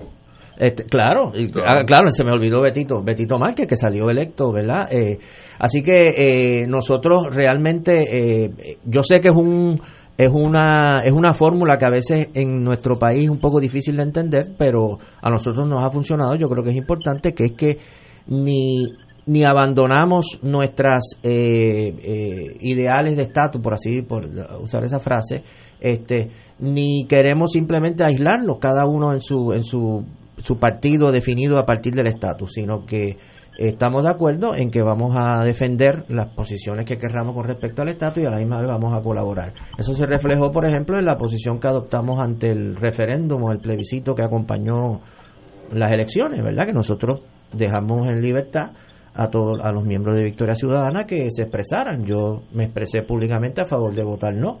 Sayira se expresó públicamente a, favor de votar sí. Y, y cada cual votó como quiso. Eh, Y Alejandra dijo que no iba a votar. este, y Alexandra dijo que no iba a votar porque entendía que el, que el que yo estaba de acuerdo con ellos en esa este yo es- esto no va a resolver nada pero a mí me parecía por lo menos que era importante dejar eh, dejar establecido vamos a decir en el caso mío eh, la oposición a la estadidad y entiendo perfectamente que un estadista quisiera dejar establecido su apoyo Eh, pero pero yo estoy seguro que vamos a seguir eh, colaborando este eh, en el futuro a mí realmente no me no me preocupa tanto verdad que haya diferencias y divergencias y, y malos entendidos porque raro sería que en un movimiento nuevo diverso heterogéneo con personas que tienen opiniones fuertes eh, no hubiesen tengo- diferencias de opinión y de, y de Yo tengo una pregunta. Yeyo, ¿estás en la línea? Sí, estoy Ya- aquí. Déjame. Sí, va, déjame- va usted primero, va usted primer primero. En primer término, felicitar a, a Rafi eh, por su logro electoral. Yo creo que es excelente, excelente la, la participación de Victoria Ciudadana en estas elecciones. Quería, yo escuché tu contestación sobre el, el no respaldo en este momento a ninguno de los candidatos a la presidencia de los cuerpos. Más sin embargo, la realidad es que el Partido Popular en el Senado, los senadores eh, por ser electos, y faltan, no teniendo todavía una mayoría eh, para poder elegir un presidente, Dalmao reconoció eso en sus expresiones y dijo que él haría acercamiento a otros senadores electos para lograr ese voto que necesita para lograr la presidencia. La pregunta es si ha habido ya algún tipo de acercamiento de parte de José Luis Dalmau a Victoria Ciudadana. Y tengo una segunda pregunta, pero contéstela a esa primera. Sí, eh, bueno, el, a, a mí personalmente no, no ha habido el acercamiento, pero sí a nuestra presidenta, Ana Irma Rivera Lacén, eh, al compañero Betito, eh, eh, José, yo digo Betito porque su papá se llama Betito, este, José Bernardo Márquez, eh, los han llamado, no sé si a Mariana Nogales también, los han llamado eh, legisladores del Partido Popular, entre ellos Dalmao, para felicitarnos por la, ¿verdad? por la elección de nuestros eh, legisladores y han planteado eh, la deseabilidad, el deseo de que nos reunamos para dialogar sobre la situación, etcétera. No, según yo tengo entendido, no han hablado explícitamente, ¿verdad? En la llamada telefónica de vamos a hablar sobre el apoyo a la presidencia, pero sí hablar sobre dialogar sobre la situación de los cuerpos legislativos, este eh, y ver este qué se puede hacer en ese trabajo. Eh, y nosotros hemos respondido y nuestra posición es que nosotros nos vamos a reunir con todos los que deseen reunirse con nosotros para dialogar y discutir. Sería absurdo no reunirnos, ¿verdad? Con, con ninguno de los otros componentes de, de los cuerpos legislativos. eh, y para escuchar y ver los planteamientos que tengan que tengan que hacer. Pero así en términos de una reunión formal no no se ha realizado todavía en este momento ninguna relación formal entre nosotros y y el y Dalmau o, o Tatito Hernández, ¿verdad? En el caso de la Cámara. Y la segunda pregunta, Rafi, es en términos del programa legislativo, obviamente el programa de gobierno de Victoria Ciudadana, que obviamente será, a mi juicio, lo que eh, el norte de los legisladores electos por Victoria Ciudadana, ¿qué prioridad de ese, ese menú tan grande que obviamente los partidos presentan a, su electorado, eh, van ustedes a tener prioridad en términos de erradicación de legislación? Sí, yo, nosotros ahora estamos precisamente en el proceso de, como tú señalas, nosotros tenemos un programa de gobierno grandísimo, pero ese programa de gobierno es algo que realmente uno podría aspirar a implantarlo si uno hubiese ganado las elecciones y la gobernación. No podemos pretender implantar todo eso a partir de los escaños que tenemos. Tenemos que priorizar algunos elementos. Yo, yo te adelantaría esto a título individual porque esto es algo que tenemos que discutir eh, en el equipo, la delegación legislativa del MBC.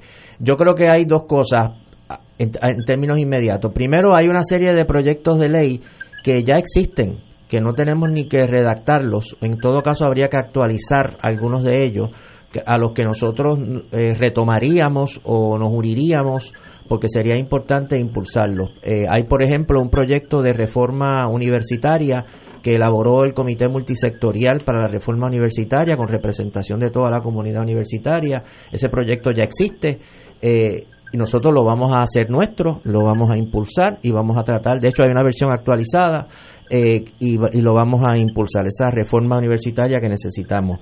Hay un proyecto que elaboró el compañero José Bernardo Márquez que se llama, el proyecto se llama Rescate, es un proyecto para combatir de manera inmediata, son toda una serie de medidas para combatir la corrupción en la legislatura sobre todo, eh, y eh, vamos a impulsar ese proyecto. Hay dos proyectos que tienen que ver con el retiro, que también ya existen uno para defender las pensiones del sistema de gobierno general y otro para el, sistema de retiro de la Universidad de Puerto Rico también, es legislación que nosotros vamos a impulsar.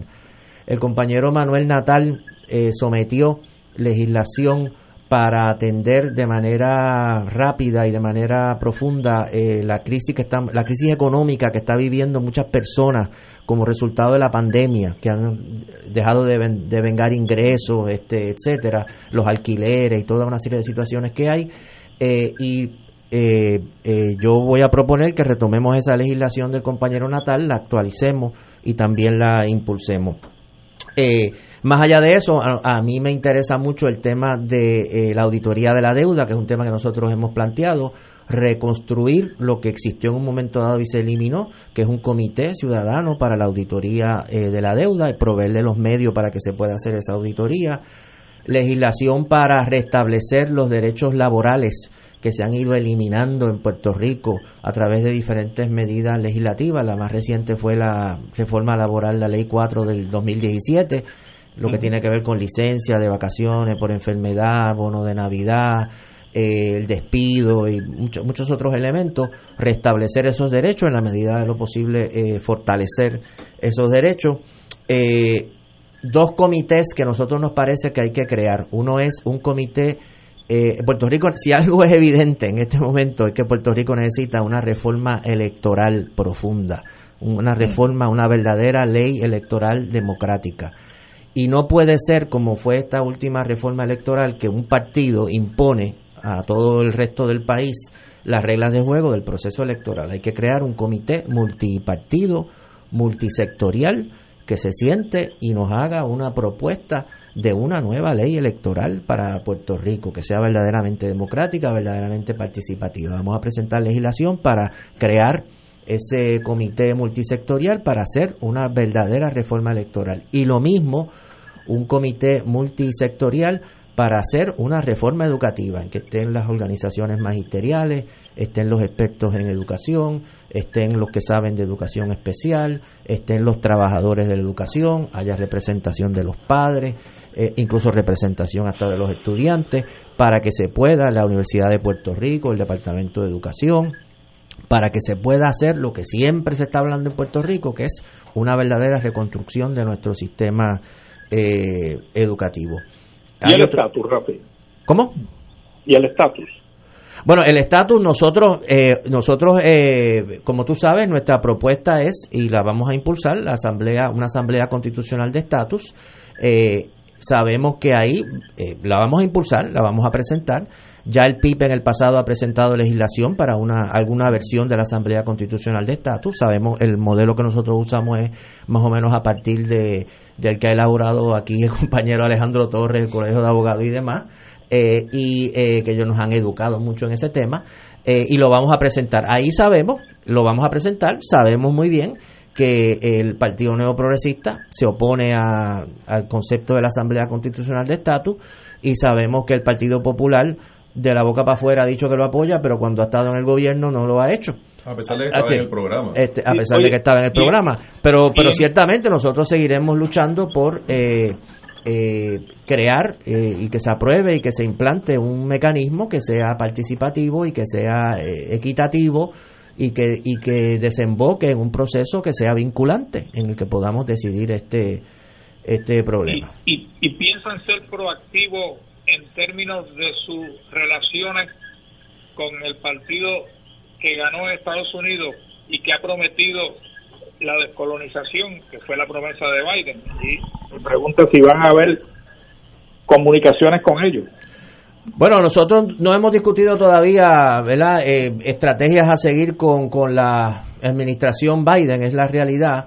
Eh, nosotros sí eh, discutimos en un momento dado y seguiremos discutiendo las cosas según se desarrollen el proyecto, por ejemplo, que presentó Ocasio Cortés y Nidia Velázquez, ¿verdad? El, proyecto de autodeterminación, no recuerdo el nombre ahora, eh, que, que contempla eh, ese proyecto, nosotros lo evaluamos, yo, por ejemplo, redacté un texto sobre eso, eh, lo evaluamos positivamente en términos generales con ciertos problemas que tiene que nosotros consideramos que se pueden reparar sin gran dificultad pero que tenía el mérito primero de reconocer que Puerto Rico tiene una situación colonial, que Puerto Rico tiene que resolver esa situación y reconocía la validez o la utilidad del mecanismo de una asamblea de estatus, como la llama ese proyecto, y eh, la necesidad de que el Congreso se comprometa a colaborar con ese proceso para que se pueda llegar a, un, a una solución del problema del estatus. Eh, pero ciertamente nosotros haremos todo lo posible por... Eh, eh, buscar todas las avenidas que hayan en Washington y todos los vínculos que podamos establecer en Washington y más allá de Washington para impulsar la agenda de que Puerto Rico necesita, ¿verdad? Nosotros pensamos, por ejemplo, que hace falta una aportación significativa del Congreso para la reconstrucción económica de Puerto Rico. Nos parece que el Congreso tiene que tomar acción para dar paso a la descolonización de Puerto Rico.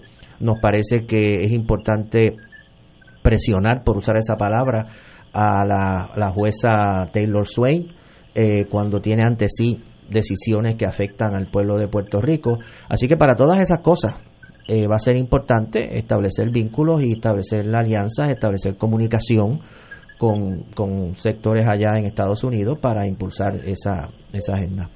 Mucho éxito. Una pregunta. La, la pregunta mía es, ¿cuál sería, si es que lo han discutido, la posición de Victoria Ciudadana ante expresiones que, por ejemplo, ha hecho el senador Dalmao, eh, si llegara a presidir el cuerpo, de ofrecimiento de presidencias de comisiones eh, a ustedes como, le, como legisladores? ¿Están en la disposición de aceptar ese tipo de ofrecimiento o están en una posición de no compromiso, no comprometerse con, un ofrecimiento de esa naturaleza. Sí, bueno, yo te diría, nosotros no hemos discutido eh, los ofrecimientos porque no hemos recibido ofrecimientos, pero en términos generales, entrando por lo último que tú dijiste, que sería lo más importante, yo nosotros no estamos en la de comprometernos, o sea, nosotros no vamos a hacer nada que comprometa nuestra independencia de criterio, nuestra independencia de, eh, de acción.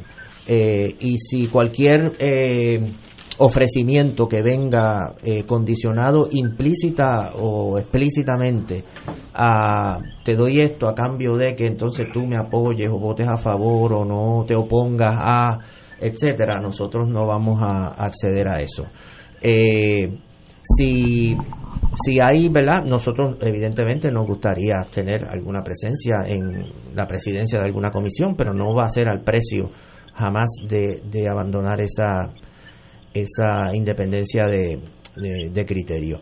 Eh, pero evaluaremos, como te dije, nosotros nos reunimos con quien sea y ev- evaluaremos este eh, los planteamientos que sean este, que se nos hagan en ese sentido. A mí, como te dije al principio de la conversación, me preocupa más más que yo ser presidente de una comisión, me preocupa más que el, que el cuerpo, las comisiones eh, y, el, y el- la legislatura en su conjunto funcione de una manera más democrática, más participativa, eh, más equitativa que lo que ha sido hasta el presente, ¿verdad? Que las minorías tengan un presupuesto adecuado, no para vivir de lujo, sino para poder hacer su trabajo adecuadamente, que tengamos los recursos eh, necesarios para poder hacer nuestro trabajo, que podemos participar en los debates, ¿verdad? Que, se nos, que no se nos apaguen los micrófonos, que tengamos suficientes minutos para poder expresar nuestras ideas, que se abran las gradas, ¿verdad? Que ustedes saben que se ha limitado el acceso del público al debate. Eso realmente es lo que nosotros, eh, cuando nos hemos reunido nosotros, los, los legisladores de Victoria Ciudadana, para empezar a delinear nuestro rumbo de trabajo, lo que hemos hablado es sobre lo que me estaba preguntando el compañero ahorita, qué proyectos de ley queremos impulsar y qué reglas nosotros queremos que haya en ese cuerpo para que eso funcione adecuadamente. Realmente no hemos estado discutiendo si, ¿verdad? si eh, aspiramos a dirigir aquella u otra, eh, presidir eh, alguno u otro organismo. ¿Y, y la oficina de Washington del Senado se va? este realmente sobre eso no hemos no hemos discutido todavía yo creo que nosotros vamos una de las propuestas nuestras es que todo lo que haga la legislatura tiene que hacerse austeramente eh, dadas las circunstancias en que estamos el pueblo lo exige correctamente y que todo lo que haya ahí tiene que justificarse verdad todo lo que haya ahí tiene que tener una una razón de ser Eh, yo te lo digo con toda candidez, yo me estoy educando ahora en muchos aspectos de este proceso. Una sorpresa que me di yo, por ejemplo, eh, yo me siento el otro día y busco la lista de las comisiones permanentes del Senado de Puerto Rico, porque nosotros como delegación tenemos derecho a, A todas. a, a todas, ¿verdad? Y supongo yo que Anaíma y yo pues nos distribuiremos el trabajo en esas comisiones. Y yo digo, caramba, ¿verdad? Ustedes conocen mi trasfondo, déjame, deja- a mí evidentemente me interesa la comisión de cuestiones laborales, de cuestiones del trabajo, de cuestiones de los obreros. No existe. No existe. Ah, en la Cámara sí, pero en el Senado. No existe. En, la, en el Senado de Puerto Rico hay comisiones de cuanta cosa tú te puedes imaginar y no hay una comisión de cuestiones laborales. La mayoría del país son trabajadores y trabajadoras. ¿Qué cosa más importante que los salarios, las pensiones, la legislación laboral? Y no hay una comisión que trabaje. Es que La- no, le, no le interesa. Pues no, le- entonces, no, entonces, Pues- eso dice. No le tú interesa. te das cuenta, tú te das cuenta ¿Dónde de que, de que dónde están las prioridades. Tú estás- entonces tú dices, caramba, déjame buscar aquí la comisión que más me interesa y la comisión que más me interesa no existe. Eh, pero nada, iremos, iremos que- entrando en eso. Yello. Yello, dime. No, yo, yo digo que en ausencia de una comisión que bregue con un asunto en particular, usualmente gobierno, que es la que más jurisdicción tiene, bregaría con ese asunto. Yo, a mí me gustaría ver una reducción de comisiones, porque la tradición ha sido de que a todos los legisladores de mayoría le dan una comisión. Yo presidí, cuando estaba en mayoría, tres comisiones. Y yo creo que eso es demasiado trabajo para un senador. Yo creo que lo- se deben de reducir comisiones y a eso es lo que yo aspiraría 24 permanentes. como, como, como elector. Para 27 senadores. Señores, tenemos que irnos a Rafael, al doctor Rafael y ahora senador Bernabe. Le deseamos lo mejor de la suerte. Sabemos que va a tener presiones por todos los lados. Espero que usted camine en la línea recta que ha caminado toda su vida. Así Muchas que gracias. Lo felicitamos y, y confiamos en usted para un mejor Puerto Rico. Muchas gracias. Buenas noches, señores. Hasta el lunes a, a las 17 horas. Nos vemos, yo.